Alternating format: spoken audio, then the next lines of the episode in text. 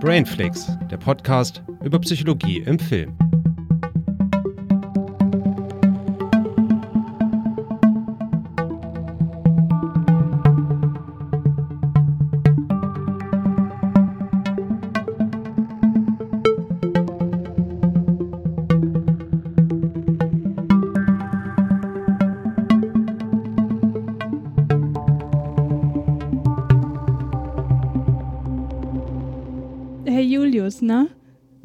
Hey Christiane. Da sind wir wieder. Ja, wieder aufs Neue mit Ja. der regulären Folge. Habe ich dir schon erzählt, dass unser Intro, unser neues Intro von einem Komponisten gelobt wurde? Na, das ist ja mal sensationell. Ja, ne? Ich habe mich so gefreut. Ja, da kannst du dich auf jeden Fall freuen. Ja. Also ich bin ja auch sehr stolz auf unser neue, neues Intro. Ja, ja, Ja. ich auch, total. Äh, ja, da sind wir wieder und heute geht es um einen Film, den wir vorhin noch geguckt haben, aus dem Jahre 1950, also mal ein bisschen was Älteres, Mhm. nämlich Sunset Boulevard von Billy Wilder. Genau. Und ja, den Film nehmen wir zum Anlass, um mal wieder über eine Persönlichkeitsstörung zu sprechen. Man könnte meinen, das ist mein Lieblingsthema. Ist aber gar nicht so. aber die sind schon irgendwie ziemlich interessant. Und es bot sich diesmal an, weil ich mit einer Kollegin darüber schon mal ein Referat gehalten habe und Mhm. diesmal mal wieder auf die Unterlagen zurückgreifen konnte. Na, passt doch super. Ja, das ist immer ganz praktisch, wenn man nicht so viel Zeit zur Vorbereitung hat. Ja, und äh, darüber reden wir dann. Und in der Studie, die ich vorstellen werde, geht es auch um Persönlichkeitsstörungen. Und da geht es genauer gesagt um die Frage, wie wirken eigentlich Menschen mit Persönlichkeitsstörungen auf andere? Und Mhm. kann man das vielleicht irgendwie erkennen, dass die eine besondere Persönlichkeit haben? Und im Wissenschaftslexikon geht es dann um einen ja, äh, Effekt aus der Sozialpsychologie, nämlich den Halo-Effekt. Also ich kenne dieses Spiel, hey. Ich wusste, dass du das sagen würdest. da bin ich mal gespannt, was dieser Halo-Effekt bedeutet. Ja, ja, kannst du gespannt sein. Äh, Es ist ein Also Effekt, nichts- den du sicherlich auch kennst. Das hat nichts mit dem Master Chief zu tun. Ist, man kann den Effekt bestimmt auf den Master Chief auch anwenden. Okay. Naja, werden wir dann nachher sehen. Ja, und bevor wir anfangen, bevor wir dann äh, besprechen, was wir zuletzt gesehen haben, möchte ich noch kurz auf Feedback eingehen, das wir bekommen haben zur letzten Sendung. Was war nochmal unsere letzte Sendung? Das war ja die Spezialfolge zu Science Ach so, Fiction. nee, dann meine ich die gar nicht. ich meinte unsere letzte reguläre. Das war so Broken Circle. Genau, und da hatten wir uns ja unter anderem die Frage gestellt, ob, oder du hast mich gefragt, ob Leute, die schon eine Verlusterfahrung gemacht haben, sich diesen Film anschauen sollten oder nicht. Hm. Und da waren wir uns ja so ein bisschen uneins, beziehungsweise wusste ich auch nicht genau, was ich darauf antworten soll, weil Ja. wahrscheinlich die Menschen viel zu individuell sind, um da Empfehlungen aussprechen zu können. Aber mir hat jemand geschrieben, äh, also privat geschrieben, deswegen sage ich jetzt auch nicht, wie er Mhm. heißt und äh, was der Hintergrund ist. Auf jeden Fall hat er mir geschrieben, dass er zum einen äh, das gut fand, wie wir das Thema aufgegriffen haben. Das hat mich schon mal sehr beruhigt, weil es ist ja ein ziemlich schwieriges Thema Ja. gewesen. Und er hat geschrieben, dass er sich diesen Film nicht anschauen kann, weil er eben in seiner Historie etwas erlebt hat, was vielen Dingen, die im Film gezeigt werden, sehr nahe kommen. Hm. Und äh, ja, das hat er mir halt eben geschildert und äh, fand die Folge aber trotzdem gut, aber sagt ganz klar, er kann sich das nicht angucken, weil es ihn einfach zu sehr berührt und zu nahe geht. Verständlich, ja. Aber das wollte ich nochmal kurz sagen, weil äh, mich das trotzdem sehr gefreut hat, dass er da so offen war und Mhm. äh, ihm das offenbar auch was bedeutet hat. Das ist ja, Von mir auch nochmal vielen Dank fürs Feedback. ja. Genau, und dann äh, können wir auch gleich zum nächsten Punkt kommen, nämlich was haben wir zuletzt gesehen? Das war nicht viel. Also meinerseits nicht sehr viel. Ich habe wirklich nur einen Film die ganze Woche geschaut und das war gestern. Hm. Und über den reden wir jetzt nicht mal, ne? Weil der kommt ja später noch. Richtig. Aber wir können ja den Titel nennen. Ähm, es war Primer. Genau. Ja, das war ja ein Zeitreisefilm und deswegen besprechen wir den jetzt nicht, weil wir demnächst nochmal eine Extra-Folge haben, nur über Zeitreisefilme. Ah, da freue ich mich schon drauf. ja, ich mich auch. es ist eines meiner Lieblings-Science-Fiction-Genres. Ja, meins auch. Ja. Aber wir haben ja äh, vorletzte Woche noch ein bisschen was gesehen. Unter anderem haben wir da Cube geguckt. Mhm. Ja, ähm, du fandest den ja nicht so gut, wie ich das irgendwie so mitbekommen habe. Naja, war okay. Ja, ich fand den ja damals beim ersten Mal schauen, das ist schon Jahre her, bestimmt schon über zehn Jahre, fand ich den damals ziemlich cool. hat eine tolle Idee gehabt. So, ähm, ich glaube, ja, der ist etwas schlecht gealtert. Ähm, Mhm. ich fand ihn jetzt beim zweiten Mal schauen auch nicht mehr so stark wie beim ersten Mal schauen. Mhm. Ähm, weiß auch, in der Zeit dazwischen gab es auch so ähnliche Filme wie zum Beispiel Maze Runner. Also erinnert mich sehr an Maze Runner. Mhm. Oder zum Beispiel an äh, Saw, was ja auch so ähnlich gestrickt ist. Also wo dann Menschen irgendwo aufwachen, wissen nicht, Mhm. was, was Sache ist. Ja, daran hat es mich auch erinnert. müssen ja. irgendwie klarkommen mit der Situation. Ich, Mhm. ich liebe ja sowas, Saw zum Beispiel, den ersten Teil, also auch nur den ersten Teil finde ich super. Ähm, und Maze Runner fand ich auch den ersten Teil ganz gut. Also den danach fand ich nicht so gut. Den dritten habe ich erst gar nicht dann angeschaut. Aber ähm, Cube fand ich damals ziemlich cool, so von der Prämisse und wie der so mit wenigen Mitteln ähm, viel Spannung erzeugt hat. Hm. Ja. Ja. das muss man wirklich sagen. Also äh, man sieht das zwar, also man kann sich das denken, dass das immer der gleiche äh, Würfel ist, der halt anders beleuchtet wird, aber das, das haben sie halt trotzdem irgendwie ganz cool gemacht. Mhm. Und die Atmosphäre ist auch cool und so. Aber ich meine, wenn man äh, eine begrenzte Anzahl von Menschen in einem Würfel einsperrt und die müssen halt gucken, wie sie rauskommen, dann ist halt das, womit es steht und fällt, das zwischenmenschliche Miteinander. Mhm. Und das war mir teilweise einfach viel zu plakativ. Und diesen afroamerikanischen Typen, der sich da als Alpha-Männchen aufgespielt hat, den fand ich so unsympathisch. Ich meine, den soll man wahrscheinlich Ja, auch unsympathisch auch, finden, ja. aber ich fand ihn halt auch nicht irgendwie charismatisch oder so. Er war mir halt Mhm. einfach, ich fand ihn einfach nur doof und ich wollte, dass der einfach verschwindet so. Ich denke mal, das war wirklich so gewollt vom Drehbuch. Ja, trotzdem, es gefiel mir aber trotzdem nicht. Und ich fand auch, Mhm. dass einige Entscheidungen total dumm waren. Also zum Beispiel, warum diese Frau sich versucht hat, zum, zum, äh, also an dieser Außenhülle zur anderen äh, Seite zu schwingen. Mhm. Das war einfach eine total bekloppte Idee. Das wurde nur eingebaut, damit dann dieser dramatische Moment da Ja. entsteht. Und es war halt alles. Es ist blöd zu sagen, dieser Film ist so konstruiert, weil das ist ja ein einziges Konstrukt. ja. Aber mich hat dann doch zu viel gestört, als dass ich Hm. sagen würde, das ist ein toller Film. Verständlich. Also das ist mir dann auch einiges, äh, ist mir dann auch negativ aufgefallen beim zweiten Mal schauen. Und natürlich, ähm, es ist ein Low-Budget-Film. Also man merkt halt an jeder Ecke, dass der Film kein großes Budget hatte. Mhm. Und er sieht nun mal dementsprechend auch billig aus. Und er hat halt nun mal so diese, diesen Look ähm, Anfang der 2000er, so dieses etwas verwaschene Bild und Mhm. also keine starken Kontraste und sieht halt einfach nicht mehr gut aus in der heutigen Zeit.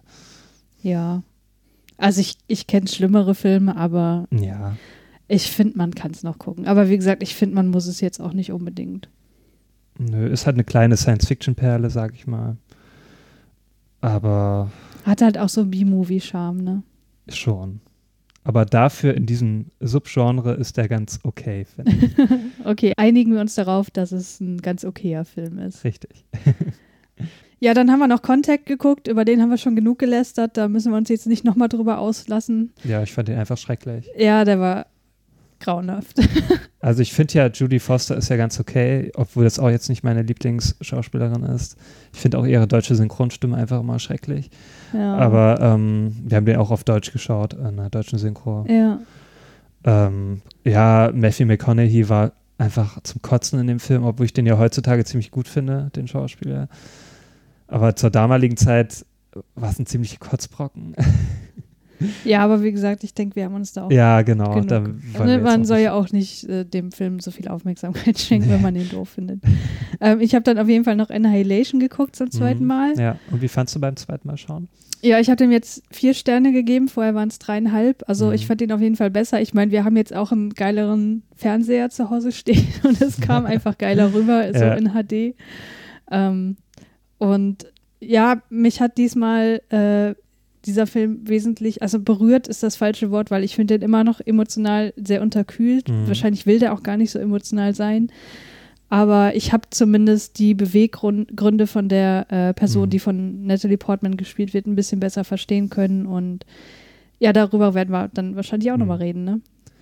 Ja. Denn wir haben ja noch eine extra Folge über Alien-Filme. Mhm. Also bei Annihilation fand ich das Ende ziemlich cool. Also das, Ja, also die, so so die letzten kryptisch 20 ist. Minuten, die Ja. sind so geil. Das, ich finde die ziemlich genial. die sind auch audiovisuell ziemlich großartig. Ja. Aber das kennt man ja von Alex, äh, Alex Garland ähm, Ja. aus Ex Machina. Ja. Ja, und dann haben wir noch Blade Runner geguckt und da haben wir eigentlich auch genug drüber gesprochen. Und, äh ja, äh, Blade Runner ist halt ein Meisterwerk. Ähm, ist zwar ein bisschen zäh, haben wir auch schon erwähnt, aber immer noch visuell beeindruckend.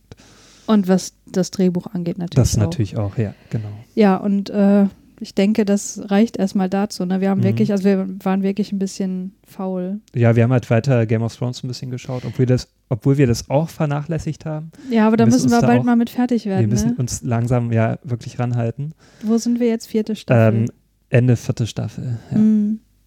Und es sind halt noch drei Staffeln vor uns. Und ja, mal schauen, ob wir das noch wirklich schaffen. Das ja, komm, das schaffen wir. Wir haben zwar Dann da legen wir Urlaub, einfach so ein paar Tage ein, genau, wo ja, wir dann wirklich durchweg nur schauen. Ja, du kannst ja auch auf der Festplatte was mitnehmen und dann kannst du Blu-ray auf Festplatte übertragen. Geht sowas? Äh, ja, das ist äh, sowas geht nicht, nein. Ach so, okay. Zwinker, zwinker.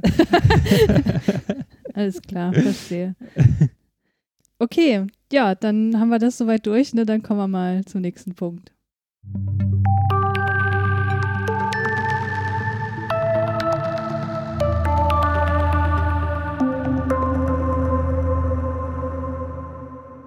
Ja, wir haben Sunset Boulevard geschaut und mhm. ach so, du möchtest jetzt wahrscheinlich eine Inhaltsangabe Natürlich, geben, ne? so wie immer.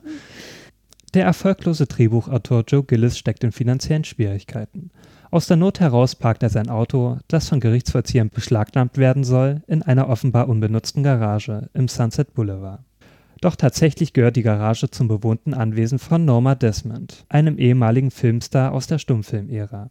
Norma und Joe gehen eine Vereinbarung ein. Er hilft ihr bei der Überarbeitung ihres Drehbuchs, mit dem sie an frühere Erfolge anknüpfen will, und er ist dafür seine Geldsorgen los. Doch Norma hat Interesse an wesentlich mehr als einer rein professionellen Beziehung zu Joe. Ja, das ist der Film. Den haben wir gerade geguckt und äh, du gibst wie immer einen kurzen Überblick über. Natürlich. Über ja, die Produktion und so weiter. Ne? Richtig. Ne? Ähm, Sunset Boulevard ist ein Film aus dem Jahre 1950.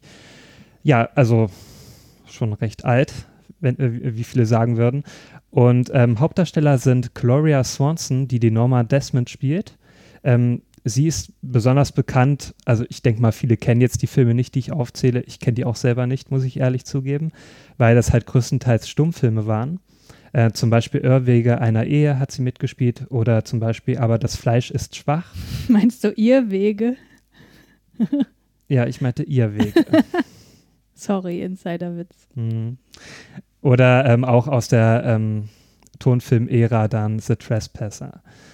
Ähm, genau. Und ähm, der zweite Hauptdarsteller ist William Holden, der spielt den Joe Gillis. Und er hat in Filmen mitgespielt wie zum Beispiel äh, Stalag 17, Sabrina oder Die Brücke am Quai. Ja, Regisseur ist äh, Billy Wilder gewesen. Also Billy Wilder sollten vielleicht viele kennen, die so Filme aus den 40er, 50er Jahren mögen, denn er hat zum Beispiel Filme gemacht wie Das verflixte siebte Jahr, Manche mögen es heiß oder Das Apartment. Wow, die habe ich alle schon gesehen. Ja, und alle mit tollen Schauspielern, ne? Ja. ja, ich habe da jetzt auch die bekanntesten aufgezählt. Er hat doch Unmengen an weiteren Filmen gemacht. Ja. Ähm, da würde ich jetzt eine ganze Menge aufzählen müssen. Ähm, Produzent war Charles Brackett. Ähm, er hat äh, unter anderem Filme produziert wie Eine auswärtige Affäre, Der unheimliche Gast oder Die Reise zum Mittelpunkt der Erde. Den letzten finde ich persönlich ziemlich gut. Zählt okay. auch zu meinen Lieblings-Science-Fiction-Filmen, sag ich mal so, aus der Ära. Mhm. Ähm, ja, Drehbuch ähm, haben geschrieben Charles Brackett, also der Produzent, Billy Wilder auch und D.M. Marshman Jr. Ich dachte, du sagst Marshman. Nein, D.M. Marshman Jr., das ist sogar sein Debüt gewesen, also sein Drehbuchdebüt, zusammen mit äh, Billy Wilder und Charles Brackett. Er hat dann später noch äh, Drehbücher geschrieben zu Filmen wie Taxi oder Mörder ohne Maske. Ähm, ja, Musik dafür war verantwortlich der Herr Franz Waxman. Und er hat Musik gemacht für Filme wie Rebecca, Stalag 17 oder Das Fenster zum Hof. Mhm. Für die Kamera war der John F. Seitz, äh, ich weiß nicht, ob ich den richtig ausspreche, John F. Seitz äh, zuständig. Der hat zum Beispiel Kamera geführt zu Filmen wie Der große Gatsby, also nicht der mit Leonardo DiCaprio, sondern ein Film aus 19, von 1949. Mhm. Oder Heißes Pflaster oder Ein Mann liebt, äh, liebt gefährlich.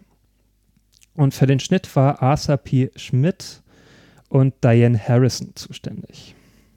Die haben zum Beispiel den Schnitt gemacht zu Manche mögen's heiß, Sabrina oder Frau ohne Gewissen. Mhm. So viel zu den harten Fakten. Und jetzt komme ich zu den Trivias zu dem Film.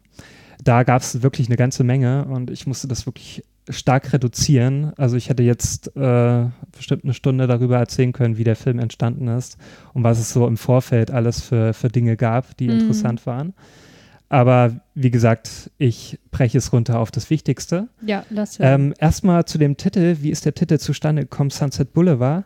Das ist nämlich eine Straße in Los Angeles ähm, und die ist eng mit der amerikanischen Film und, in, Filmindustrie verbunden, denn dort wurden ab 1911 äh, wurde das erste Studio dort äh, eröffnet, Hm. also das erste Filmstudio. Ähm, das hieß Nesta Motion Picture Company. Und deswegen wurden da viele Villen dann auch drumherum gebaut um diese Straße. Hm. Und deswegen haben sich da auch viele ehemalige Filmstars dann angesiedelt. Mhm. Also oder halt damals ja nicht ehemalig, also ja, ja. dann in der Stummfilmära sehr bekannte Schauspieler haben sich da angesiedelt. Und äh, als Billy Wilder nach Amerika geflüchtet ist, weil er war, ist damals in Österreich-Ungarn geboren, also in der Stadt Sucha. Ähm, und er floh halt vor den Nazis, wie viele äh, Künstler zur damaligen Zeit. Und als er dann nach Los Angeles kam, ist er auf die Straße Sunset Boulevard aufmerksam geworden und er hat darüber gehört, dass früher, ähm, also dass immer noch viele ehemalige Filmstars dort wohnen, Hm. die aber schon seit Jahrzehnten oder seit einigen Jahren dann nichts mehr mit der Filmbranche zu tun haben. Hm. Und dann hat er halt ein bisschen rumrecherchiert und äh, hat dann herausgefunden, dass das früher alles Stummfilmstars waren und, und wollte dann darüber ein Drehbuch schreiben. Mhm. Und hat sich dann natürlich mit den anderen Leuten da zusammengesetzt, mit den Brackett und mit den Marshman, ne, Junior, mit dem Marshmallow Junior. Ja. Genau, und somit kam dann die Idee zum Film und wurde dann auch dementsprechend umgesetzt. Und ähm, ja, was auch noch so interessant war, war zum Beispiel der große Altersunterschied zwischen ähm, Norma Desmond und den äh, Joe Gillis war für damalige Verhältnisse ein wirklich gewagtes Unterfangen. Also das war ja so ungefähr 20 Jahre Unterschied. Was ja umgekehrt wirklich überhaupt kein Problem Nee, darstellt. Ne? aber Mann mit Frau, also wenn die Frau älter ist als der Mann, es war damals ein No-Go. Also das, Das ist auch heutzutage manchmal noch ein Ja. No-Go. Also wenn man sich da manche Schlagzeilen anguckt, ich weiß nicht, war Mhm. Jennifer Lopez nicht mal mehr, oder hier Heidi Klum. ja, Heidi Klum ist das Klum beste an. Beispiel heutzutage. Also da, Da wurden ja wirklich viele die Nase und wenn irgendwie ein Richtig. alter Knacker sich ein, ein junges Mädel sucht, da sagt keiner was. Gefühlt. Na, da kommt auch Gefühlt. sofort äh, der Begriff Boytoy oder so. Wenn, Ja, ja, ja. Oder irgend so ähnliches. Also da wurden ja auch, äh, da sind Sätze gefallen äh, mit Heidi Klum und äh, dem Kaulitz, Bill Kaulitz, ne, ist das? Nee, Tom Nee, Kaulitz. Tom Kaulitz. Ach, ich verwechsel die immer. Äh, ja, da wurden ja Sätze, sind da, sind da gefallen. Also da konntest du nur den Kopf schütteln. Hm. Ich denke mir dann immer, lass die doch, ne? Also ja. geht einem doch selber nichts an. Naja. Aber damals war das auch ein ganz großes äh, Ding so. Und ähm, es gab auch noch weitere Probleme während der Produktion, also besonders mit der damaligen Zensurbehörde. Das war halt auch in Amerika zur damaligen Zeit ein ziemliches, ähm, also da musste man ganz schön kämpfen, um gewisse Drehbücher durchzubekommen. Mhm. Zum Beispiel, ein bekanntes Beispiel ist auch Psycho von äh, äh, äh, Alfred Hitchcock Mhm. zur damaligen Zeit war das unfassbar, dass er damals so diese, diese Szene gezeigt hat in der Dusche da mit Ja, der ja. nackten Frau und dem Messer. Ähm, bis er das durchbekommen hat, da musste er ganz viele ähm, Das ist unglaublich. Und war das nicht so, dass das der erste Film Mal war? mit einem Klo, Mit ja. einem Klo, ja. Mhm. Wo man heutzutage Das- echt nur drüber schmunzelt. äh, sehr interessant auch der Film Hitchcock mit, äh, ja, wie heißt der, Anthony Hopkins. Aha. Da wurde das auch sehr stark thematisiert Ah, ja. mit der Zensur. Und es war, als ich den geguckt habe, dachte ich mir, es ist ja unfassbar, was damals, was die Filmschaffenden durchmachen mussten, um Mhm. gewisse Dinge durchzubekommen. Mhm. Und so ging es auch Billy Wilder bei dem Film. Also er musste halt, er hat sogar den Titel nicht genannt, den Produzenten von dem Drehbuch. Der, also der hat einen anderen Titel genannt. Ähm, der hat nämlich, äh, hat gemeint zu dem Produzenten, dass er eine Adaption des Romans A Can of Beans äh, schreibt. Und damit er nicht verraten muss, was er wirklich schreibt. Und er hat das ein Mhm. bisschen im Geheim gehalten, ähm, damit er seine Freiheit hat während des Schreibens. Mhm. Ja, so krass war das halt damals. Ja. genau, und äh, das ist auch so, die, ähm, die, wie heißt sie nochmal, die Gloria Swanson, da war es so, dass sie ziemliche Ähnlichkeit hat mit dem, mit der äh, Norma ähm, Desmond. Desmond. Denn sie war auch zur Stummfilmzeit ein ziemlich großer Star und hat auch sogar mit den, also dem Schauspieler, der den Butler spielt, mhm. der war damals auch Regisseur. Mhm. Also das ist genauso wie in dem Film, was mhm. wir ja mhm. später noch besprechen, mhm. äh, trifft das auf diese richtigen Darsteller, hat das auch zugetroffen. Mhm. Also sie war großer Film, äh, Stummfilmstar in den 20er und also in den 10er und 20er Jahren. Mhm. Und ähm, er, also der Schauspieler von dem Butler, war halt ein relativ bekannter äh, Stummfilmregisseur, hm. der auch sogar mit der Gloria Swanson zusammengearbeitet hat. Ach, guck an. Das stimmt sogar auch, wie in dem Film. Genau. Ähm, nur der Unterschied bestand daraus, äh, Gloria Swanson ist halt, also die ist eher freiwillig gegangen vom Film. Hm. Und sie hat sich auch ganz wohl gefühlt ohne die Filmbranche. Also die hat dann fürs Radio gearbeitet und ist dann erst durch ähm, Sunset Boulevard wieder zurückgekehrt zum Film. Das ist aber auch ironisch, ne? ein Stummfilmstar, der zum Radio geht. Ja, äh, schon ganz schön ironisch, ja. Ähm, genau, aber das ist halt so der Unterschied zwischen der Figur. Also sie war kein tragische, keine tragische Figur ja, im echten okay. Leben. Hm. Ähm, nicht wie in dem Film. Genau. Und äh, was ist noch zu erwähnen? Ja, natürlich ähm, der Film, also wie viele Filme, die wir besprechen, hat der Film auch, ähm, hat bei den Oscars teilgenommen und das auch sehr erfolgreich, denn 1951 wurde er insgesamt für elf Oscars nominiert, unter anderem für bester Film, beste Regie, beste Hauptdarstellerin, bester Hauptdarsteller, bestes Originaldrehbuch und so weiter und so fort. Und gewonnen hat er letztendlich für bestes Szenenbild, beste Musik und bestes Originaldrehbuch. Hm. Ja. Und ähm, 1998 wählte das American Film Institute den Film auf Rang 12 der besten amerikanischen Filme aller Zeiten. 2007 landet der Film in, den gleichnamigen, in der gleichnamigen Liste auf Platz 16. Findest du verdient? Naja, ist immer schwer zu sagen. Es gibt ja so viele andere Filme, die auch super sind. Aber ich sag mal so, Sunset Boulevard ist schon ein ziemlich guter Film für die damalige Ära. Und weil der auch sehr kritisch umgeht mit den, mit Hollywood und so weiter. Hm. Ja. Ja, okay. ich weiß nicht so ganz, was ich äh, von dem halten soll. Das ist auf jeden Fall ein Film, der mich jetzt nicht absolut vom Hocker haut. Aber ist vielleicht auch der Zeit geschuldet. Also weil es halt ein Film aus, den, aus diesem Jahrzehnt Es gibt ist. auch Filme aus äh, diesen Zeiten, die mich total vom Hocker hauen. Ne? Aber der war eher so, Okay, ja, ist registriert. Vielleicht liegt es daran, dass Marilyn Monroe nicht mitspielt. Oder Nein, daran liegt es nicht. ja, dann äh, kommen wir mal zum Film, ne? Genau. Ja, der Film fängt an mit einer Exposition, dass ein Mord verübt wurde und wir haben einen Erzähler aus dem Off, der das Ganze mhm. so erzählt und es wird relativ schnell klar, der, der das erzählt, ist die Leiche, die gerade in dem Pool schwimmt. Genau.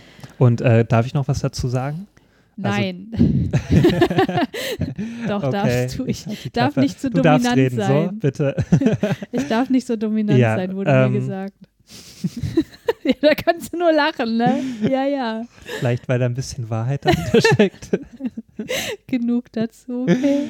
Gut, also was ich dazu sagen möchte, ähm, das ist ja aus dem Off, wird das, also es beginnt ja aus dem Off, ähm, ja, also ja. der Joe Gillis spricht aus dem Off und da ist ja irgendwas vorgefallen. Also ja, und ähm, das ist auch ein typisches Merkmal von einem Film noir, denn dieser Film ist eindeutig dem Film noir zuzuordnen. Mhm. Das sieht man schon allein an der Beleuchtung. Also das, dir ist ja auch sofort aufgefallen, der Film ist sehr dunkel. Ja, ja, ja. ich meine, der heißt äh, Boulevard der Dämmerung. Genau. Deutsch, ja. und dementsprechend sieht er auch aus. Und das ist wirklich so ein Stilmittel von dem damaligen Film Noir, der so in den 40er, 50er Jahren sehr groß war im, äh, in Hollywood.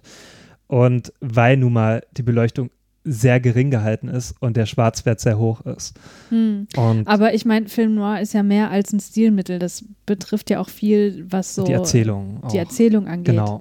Das ne, ja das, also vieles findet man da ja nicht so. Also man hat keinen Detektiv, man, gut, man hat eine femme fatale, genau. aber man hat hier äh, ja Also ich habe ja jetzt, ich muss jetzt vielleicht äh, kurz einschieben, woher ich das alles weiß. Es muss ja auch nicht mal ein Detektiv sein? Ja, ich habe mir auf jeden Fall jetzt Enough Talk angehört von, Ja. ähm, na hier Blade Runner, ne? Die haben über Mhm. Blade Runner auch gesprochen und auch darüber, was äh, Film Noir eigentlich ausmacht. Mhm. Und da meinte der Arne, naja, das sind eigentlich drei Dinge, nämlich entweder, also man hat einen Detektiv, man Mhm. hat eine femme fatale und man hat eine Stadt, die irgendwie so, so ein bisschen dystopisch angehaucht ist. Und das hat man ja hier halt einfach nicht. Ja, obwohl dystopisch, das sind ja viele Filme nicht aus den 40er, 50er Jahren. Ja. Da war das ja immer irgendwie New York oder Los Angeles, irgendeine große Ja, oder auf jeden Stadt. Fall eine, eine große Stadt. Ja, okay, vielleicht ist dystopisch auch das falsche Wort. Auf jeden Fall eine Stadt, die eine große Rolle spielt. Und die ja. sehr düster anmutet. Ja, genau. Hm. Ich meine, hier kriegt man von der Stadt nicht viel mit. Ne? Man sieht halt nur Filmstudios und die wohnen Am Anfang Halt. vielleicht ein bisschen mehr noch, später dann gar nicht mehr. Dann ist Ja. die Villa ähm, der Hauptort, äh, Ort, wo das dann spielt und dann halt dieses Filmstudio, wo er dann das Drehbuch schreibt. Ähm, genau, aber trotzdem, ich habe halt viel gelesen, so dass es halt wirklich, dass der sehr äh, großer, äh, also sehr großer Vertreter des Film Noir ist von der damaligen Okay, ja, Zeit. ich, ich will dich auch nicht äh, irgendwie. Äh, Und deswegen habe ich den auch damals angeschaut, weil ich mir, ich habe mal so aus Interesse, wollte ich mal viele Film Noirs anschauen, Mhm, so, mhm. ne?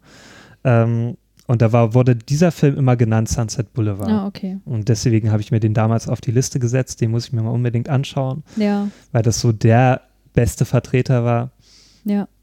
Und ich finde, so stilistisch und auch schon allein deswegen, dass es aus dem Off ne, ist und dass es auch kein gutes Ende nimmt, da können wir ja schon mal so spoilern, ähm, ist es Ja, ist es kein Vertreter. Spoiler, wenn wird ja am Anfang direkt damit Ja, natürlich, konfrontiert, ne? genau. Es ist ja eigentlich wie bei American Beauty. Ähm, Ja, stimmt, ja, man ja. wird, ja voll die Parallele, ne? Richtig. Weil der ja das ja auch aus dem Off mehr oder weniger erzählt. Ja, Also, dann hat wobei wohl Sam Mendes äh, einiges sich abgeschaut von Sunset Boulevard. Ja, kann schon gut sein, ne? Ja. Ja, genau, aber es war halt am Anfang sehr dunkel. Ich habe dich sogar gefragt, muss das so dunkel Ja. sein? also es war wirklich sehr dunkel, das Bild. Ja. Ja, aber das war so gewollt. Hm. Ja, wir bekommen dann auf jeden Fall mit, dass der Erzähler tot ist, äh, der, wie du vorhin schon erwähnt hast, ein erfolgloser Drehbuchautor ist, der Mhm. Geldprobleme hat, ne? der kann seine Raten für sein Auto nicht mehr bezahlen und äh, möchte jetzt eine Geschichte an die Paramount Studios verkaufen und trifft sich da mit so einem Agenten oder mit so einem Typen, der da halt so das Sagen hat. Mhm. Und das fand ich äh, ziemlich lustig. Er hat nämlich eine Geschichte geschrieben über ein Baseballteam. Und der Agent sagt dann, naja, pff, ist jetzt nicht so die Hammer-Story, Mhm. aber lass uns doch mal ein weibliches Team daraus machen, wo ich dachte, ach, guck an, das war damals auch Damals schon ein auch Ding. schon, ne? Heutzutage ist es ja auch oft so. Ja, ja, Lass uns mal ein Reboot machen mit Frauen. ja.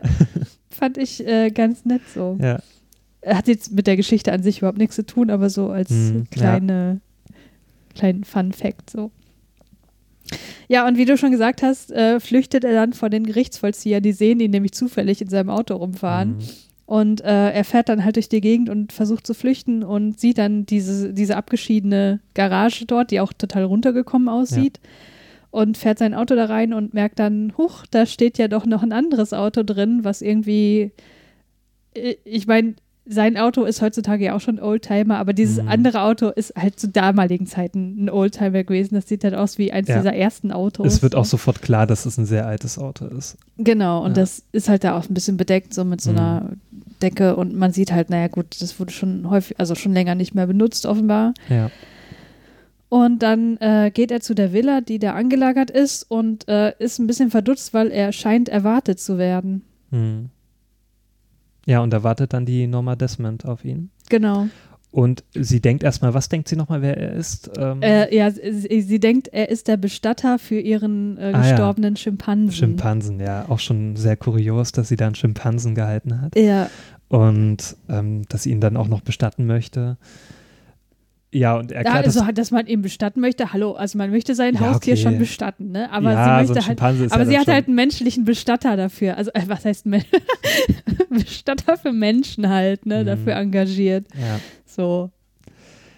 Ja, und ähm, der Joe äh, klärt das auch sofort auf. Ähm, also er gibt sich dann nicht als den Bestatter aus, sondern sagt Mhm. dann auch sofort hier, das ist ein Missverständnis. Ne? Mhm. Ich bin eigentlich gar nicht deswegen hier. Ich habe einfach nur mein Auto abgestellt, weil ich dachte, das Haus ist verlassen. Ne? Ja, ja. Und sie also er erzählt dann auch, dass er Drehbuchautor ist. Und das macht sie natürlich hellhörig, Hm. denn sie arbeitet selber an einem Drehbuch. Ja, und was man vielleicht noch dazu sagen muss, was man sofort mitbekommt, ist, dass die schon irgendwie ein bisschen speziell ist, Ja. die Frau. Ne? Allerdings. Also die hat eine sehr affektierte und dramatische Sprechweise und die hat halt eine extreme Mimik, ne? ich muss aber auch sagen, also die, das Schauspiel von Gloria Swanson hat mir sehr gut gefallen. Ja, auf jeden Fall. Ich fand das super. Also das hat die auf jeden Fall rübergebracht, was sie für eine Persönlichkeit ist. Das ja, ja. erkennt man sofort auf den ersten Blick. Also auch ihr äh, ex, äh, expressiver ähm, Gesichtsausdruck. So. Ja, Hat, sie hat ja wirklich, ähm, die ist schon sehr seltsam, so wie sie sich ausdrückt im Gesicht.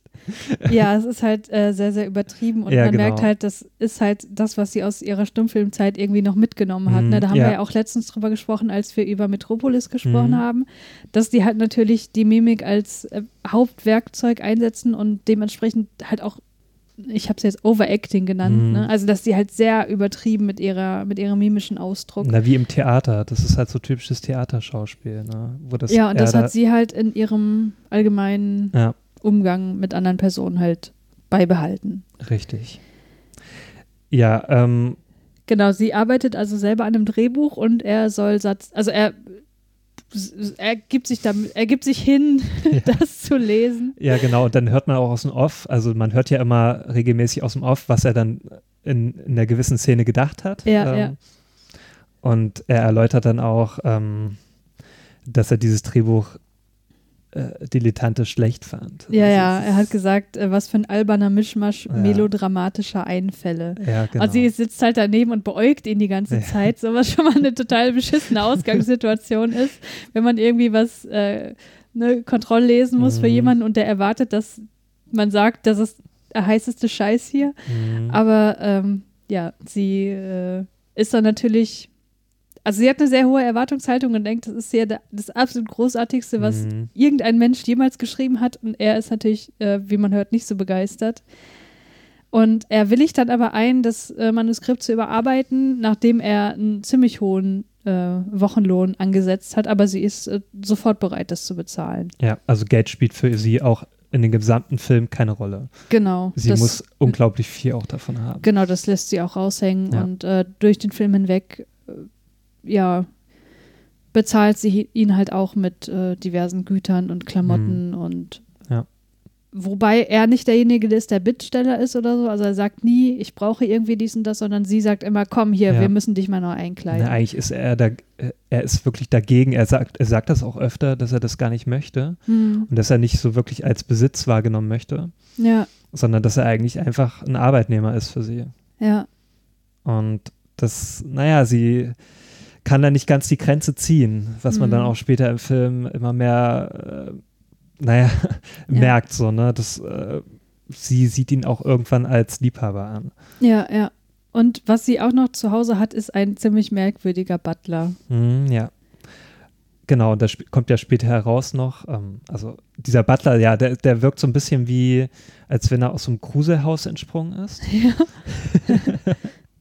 Und er ist ja irgendwie total komisch ergeben. Ja, So. genau. Und er erzählt dann auch so ein bisschen, ne, hier, sie war mal der allergrößte Filmstar und pro Woche bekam sie 17.000 Mhm. Fanbriefe und es gab da mal einen Maharaja, der hat sich in sie verliebt und der hat dann von ihr einen Strumpf bekommen und mit dem hat er sich aufgehängt. Also so wirklich Ja. unglaublich dramatische Geschichten, wo man denkt so, Genau. okay, alles klar, ich äh, glaube das jetzt mal nicht so Ja, ganz. das klingt so, als ob sie damals so die Königin der Welt war. Genau, Ähm, genau. Und was sie halt auch sofort möchte, ist, dass er bei ihr einzieht. Ne? Mhm. Also er darf nicht mehr zu Hause wohnen, sondern ähm, ihm wird dann dort ein Zimmer eingerichtet und als er dann am nächsten Morgen aufwacht im Zimmer, merkt er, oh, meine ganzen Habseligkeiten sind Ja. in diesem Zimmer. Was ist denn hier abgegangen? Also er wurde ja noch nicht mal gefragt, genau. Und er regt sich auch sehr darüber auf, dass er nicht gefragt wurde. Ja, verständlicherweise. Und ja, sie sieht das gar nicht so schlimm. Also sie sagt halt, ja, das ist doch selbstverständlich, dass sie jetzt hier wohnt, ne? genau. Und sie hat äh, übrigens währenddessen auch alle seine Schulden beglichen. Mhm. Also sie macht ihn komplett abhängig von ihr, ne? ohne Ja. dass er irgendein Mitspracherecht hat. Ja, und so verschwimmt das halt so dieses Arbeitnehmer-Arbeitgeber-Verhältnis Ja, ja.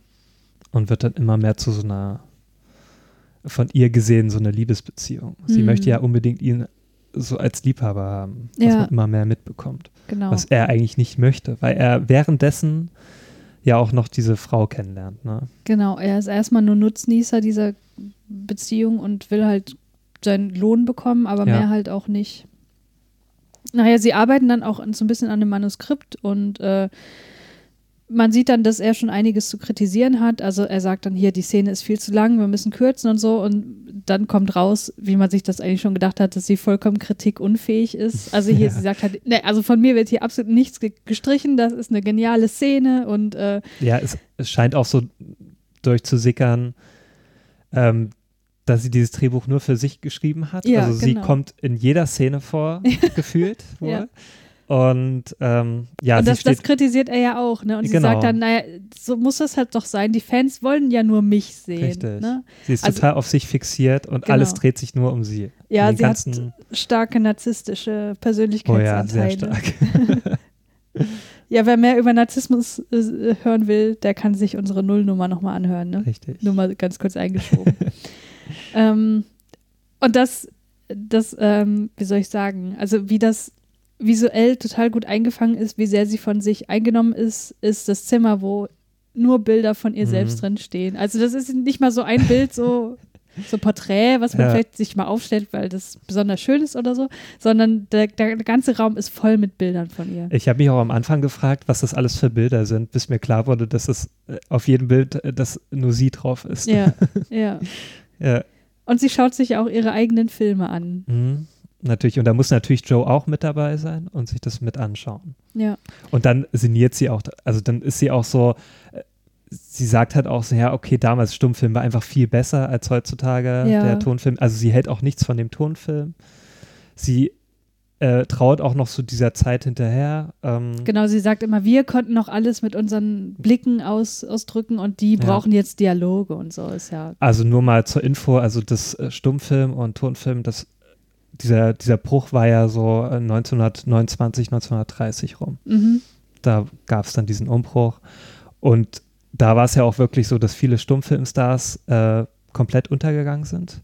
Weil es halt nun mal zur Stummfilmzeit gab es einfach ganz andere Kriterien, die wichtig waren. Also wie zum Beispiel der Gesichtsausdruck, die Mimik und so weiter. Hm, Und zur Tonfilmära waren dann halt die Stimmen wichtig. genau. Da haben sie dann halt wirklich gezielt nach Leuten gesucht, die eine gute Stimme hatten, die gut singen konnten. Da wurden ja dann auch vermehrt ähm, dann so richtige Musical-Filme gedreht, wie zum Beispiel Singing in the Rain und so. Hm. Also der, oder zum Beispiel, also das sieht man auch in diesem Film The Artist, der vor ein paar Jahren rausgekommen ist. Ja, ja. Ähm, da wird es ja auch sehr stark thematisiert, also dass dieser Hauptdarsteller da, der Jean Dujardin, der den spielt da, ne? Hm. ähm, dass der ja auch so eine sehr schlechte Stimme hat in dem Film. Und die Frau hat eine sehr Ja, gute Stimme ja. und deswegen hat sie Erfolg im Tonfilm und er Ja. nicht, er geht unter.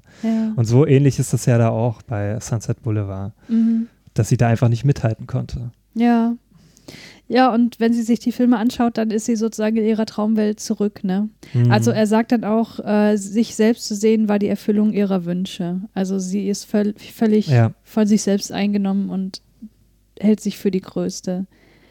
Und was man auch, also was auch mir sofort aufgefallen ist, dass die halt immer perfekt geschminkt ist. Ne? Ich Ja. meine, klar, es ist ein Film, natürlich sind die Frauen in einem Film immer geschminkt, ne? müssen wir nicht groß drüber diskutieren. Mhm. Aber es fällt halt auf, wie stark sie geschminkt ist und also auch in ihrer absoluten Freizeit. Ich meine, ne, also selbst wenn sie da auf dem Sofa sitzt und mit ihm Filme guckt, ist sie halt perfekt. Ja. Also ähm, sie hat halt auch sehr opulenten Schmuck so an sich. Also sie ist immer aufgemacht wie so ein Filmstar, ne? Für den Ja. Filmstar. Äh, Als ob sie wie, gerade auf eine Gala geht. genau, also sie legt extrem viel Wert auf ihr Äußeres, was Mhm. man auch später dann noch sieht, wo sie dann diverse Schönheitsmaßnahmen äh, Maßnahmen an sich vornehmen lässt, weil sie Ja. glaubt, dann nochmal einen Auftritt zu haben. Und man merkt halt zunehmend, dass sie diejenige ist, die sein gesamtes Leben bestimmt. Ne? Also sie bestimmt, was er anhat, was er, also welche Klamotten er trägt, wo er wohnt natürlich. Sie will, dass Mhm. er bei ihr wohnt und irgendwann wohnt er halt auch mit in der Villa, nicht mehr in diesem Garagenanbau. Und auch natürlich, was er macht. Ne? Also sie will komplette Kontrolle über sein Ja. Leben haben. Er sagt auch selber, jetzt wo ich hier wohne in der Villa, habe ich keinen Ort mehr, wo ich alleine sein kann. Mhm. Und dann merkt man auch irgendwann, ähm, dass gar keine Schlösser im Haus sind. Und dann, ähm, also der Joe spricht auch den Butler irgendwann darauf an. Und er sagt dann, Naja, dass sie an Melancholie, äh, Melancholie leidet und wir wissen ja alle, Melancholie wurde früher als, also für Depression genommen. Genau, genau. Und also sie ist depressiv und ja, und schließt sich halt gerne mal ein und äh, Und hat mehrere Suizidversuche. hinter richtig, sich. hat schon mehrere Suizidversuche hinter sich und später im Film wird es dann auch nochmal zum Thema. Aber was kommt da noch davor?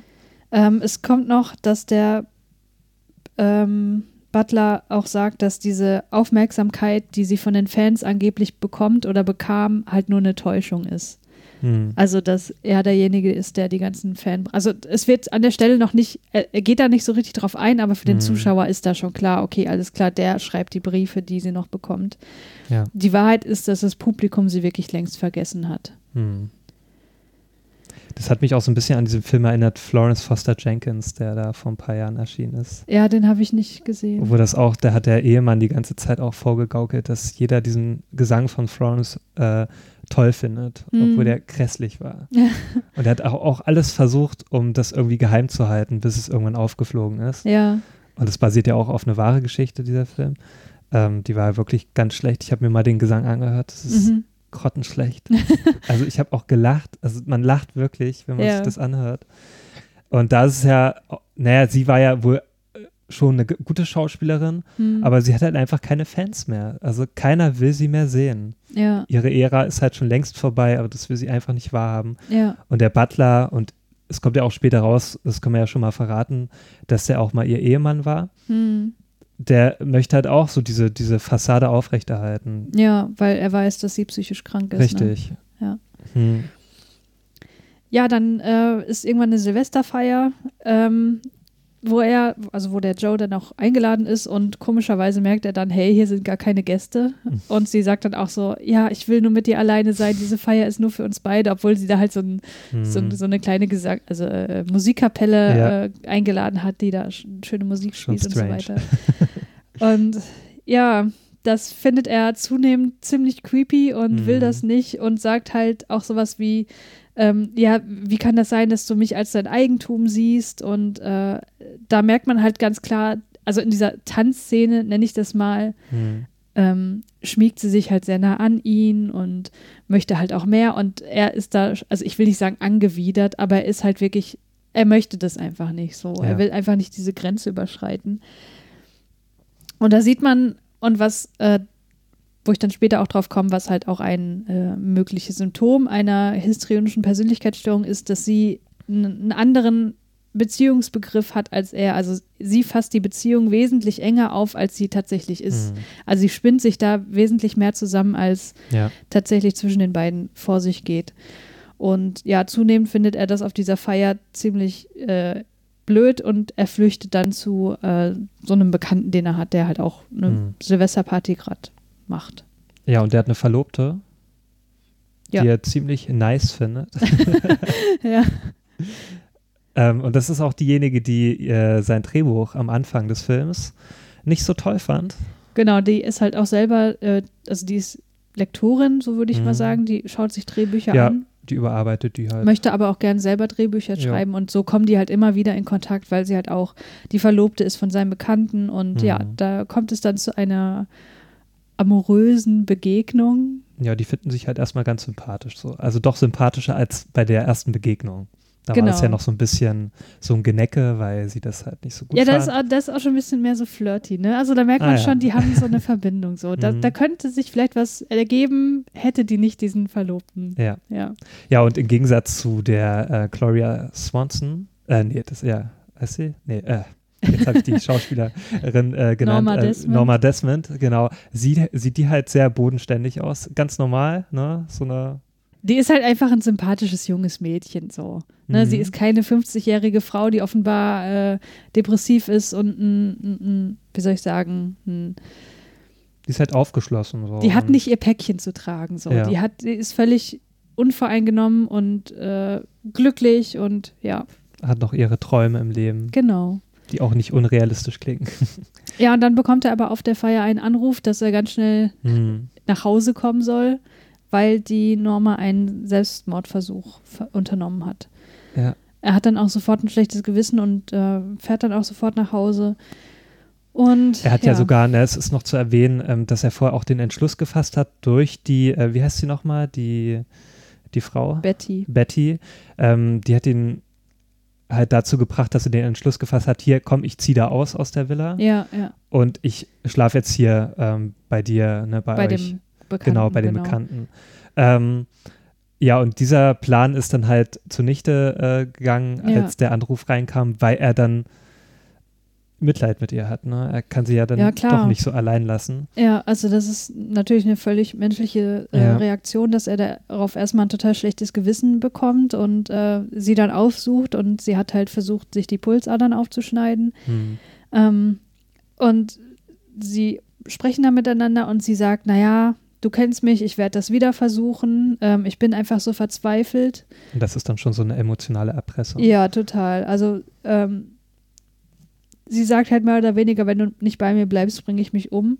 Hm. Und was bleibt ihm anderes übrig, als die Beziehung erstmal fortzusetzen? Ne? Ja. Weil sie, er will natürlich auch nichts Böses so. Ja, und dann kommt es dazu, dass sie dann zu den Paramount Studios fährt, weil sie davon ausgeht, dass ihr Manuskript dort ziemlich gut angekommen sei.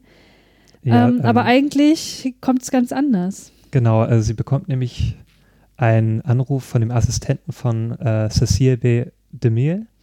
Und Cecile B. DeMille war halt einer der bekanntesten Regisseure zur damaligen Zeit. Ach, den gab es wirklich. Ja, das ist sogar er selbst, Ach so, den er spielt. okay, das ist ein. Cameo-Auftritt. Ah ja, okay. Und der DeMille ähm, hat zum Beispiel die Zehn Gebote gedreht. Also der hat halt sehr viele Hm. so auch so Sandalenfilme gedreht, so Monumentalfilme Hm. zur damaligen Zeit. Auch in dem Film selbst dreht er ja auch gerade so einen Sandalenfilm. Ja, ja. Und ähm, genau, und sie will unbedingt wieder mit, mit den Demir zusammenarbeiten und an alte Zeiten anknüpfen. ne? Ja.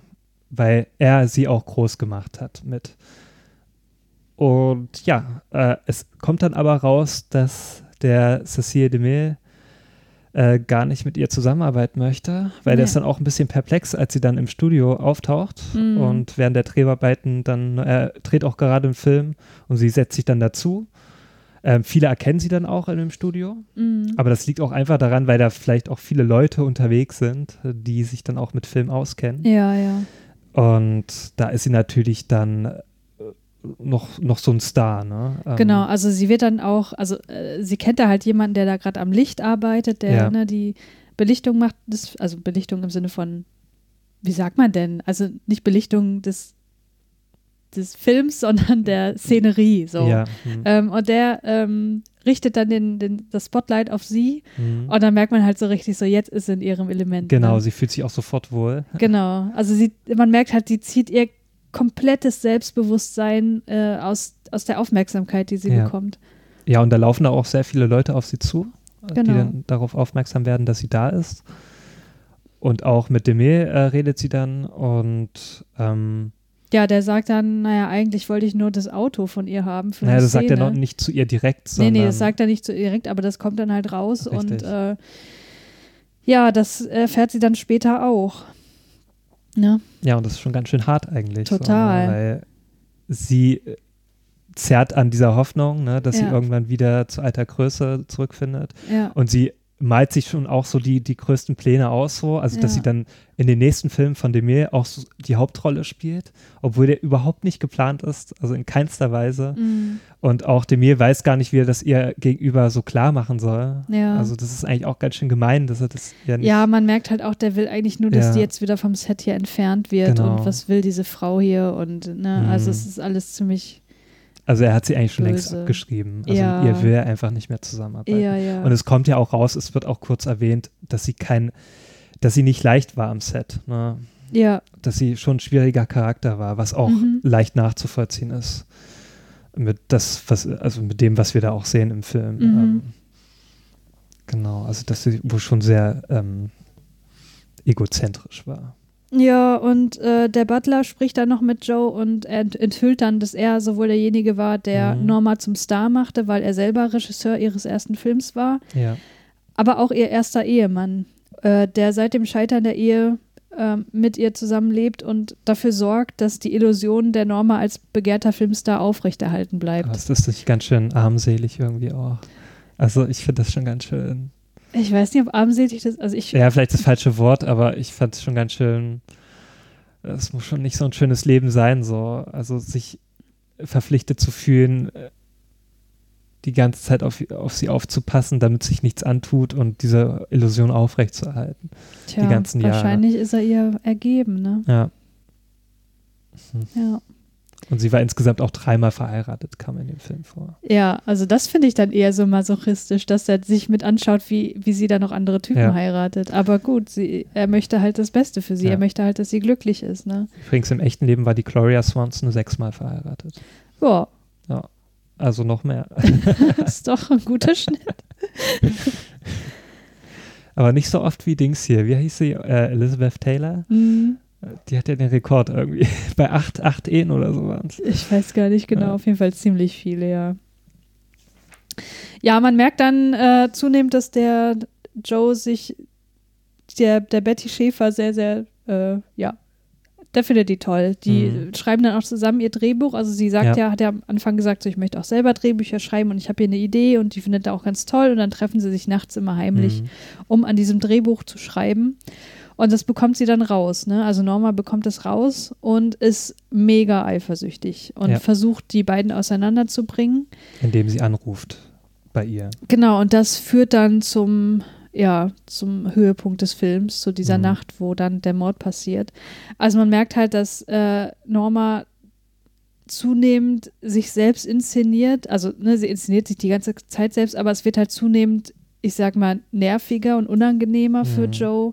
Sie wird immer dramatischer, es wird immer tränenreicher. Ne? Sie sagt halt, äh, hass mich doch nicht, ich kann nicht mehr ohne dich leben. Mhm. Und äh, es ist halt an dem Punkt, also spätestens am da soll, äh, an diesem Punkt sollte jedem klar sein, dass die den emotional total erpresst.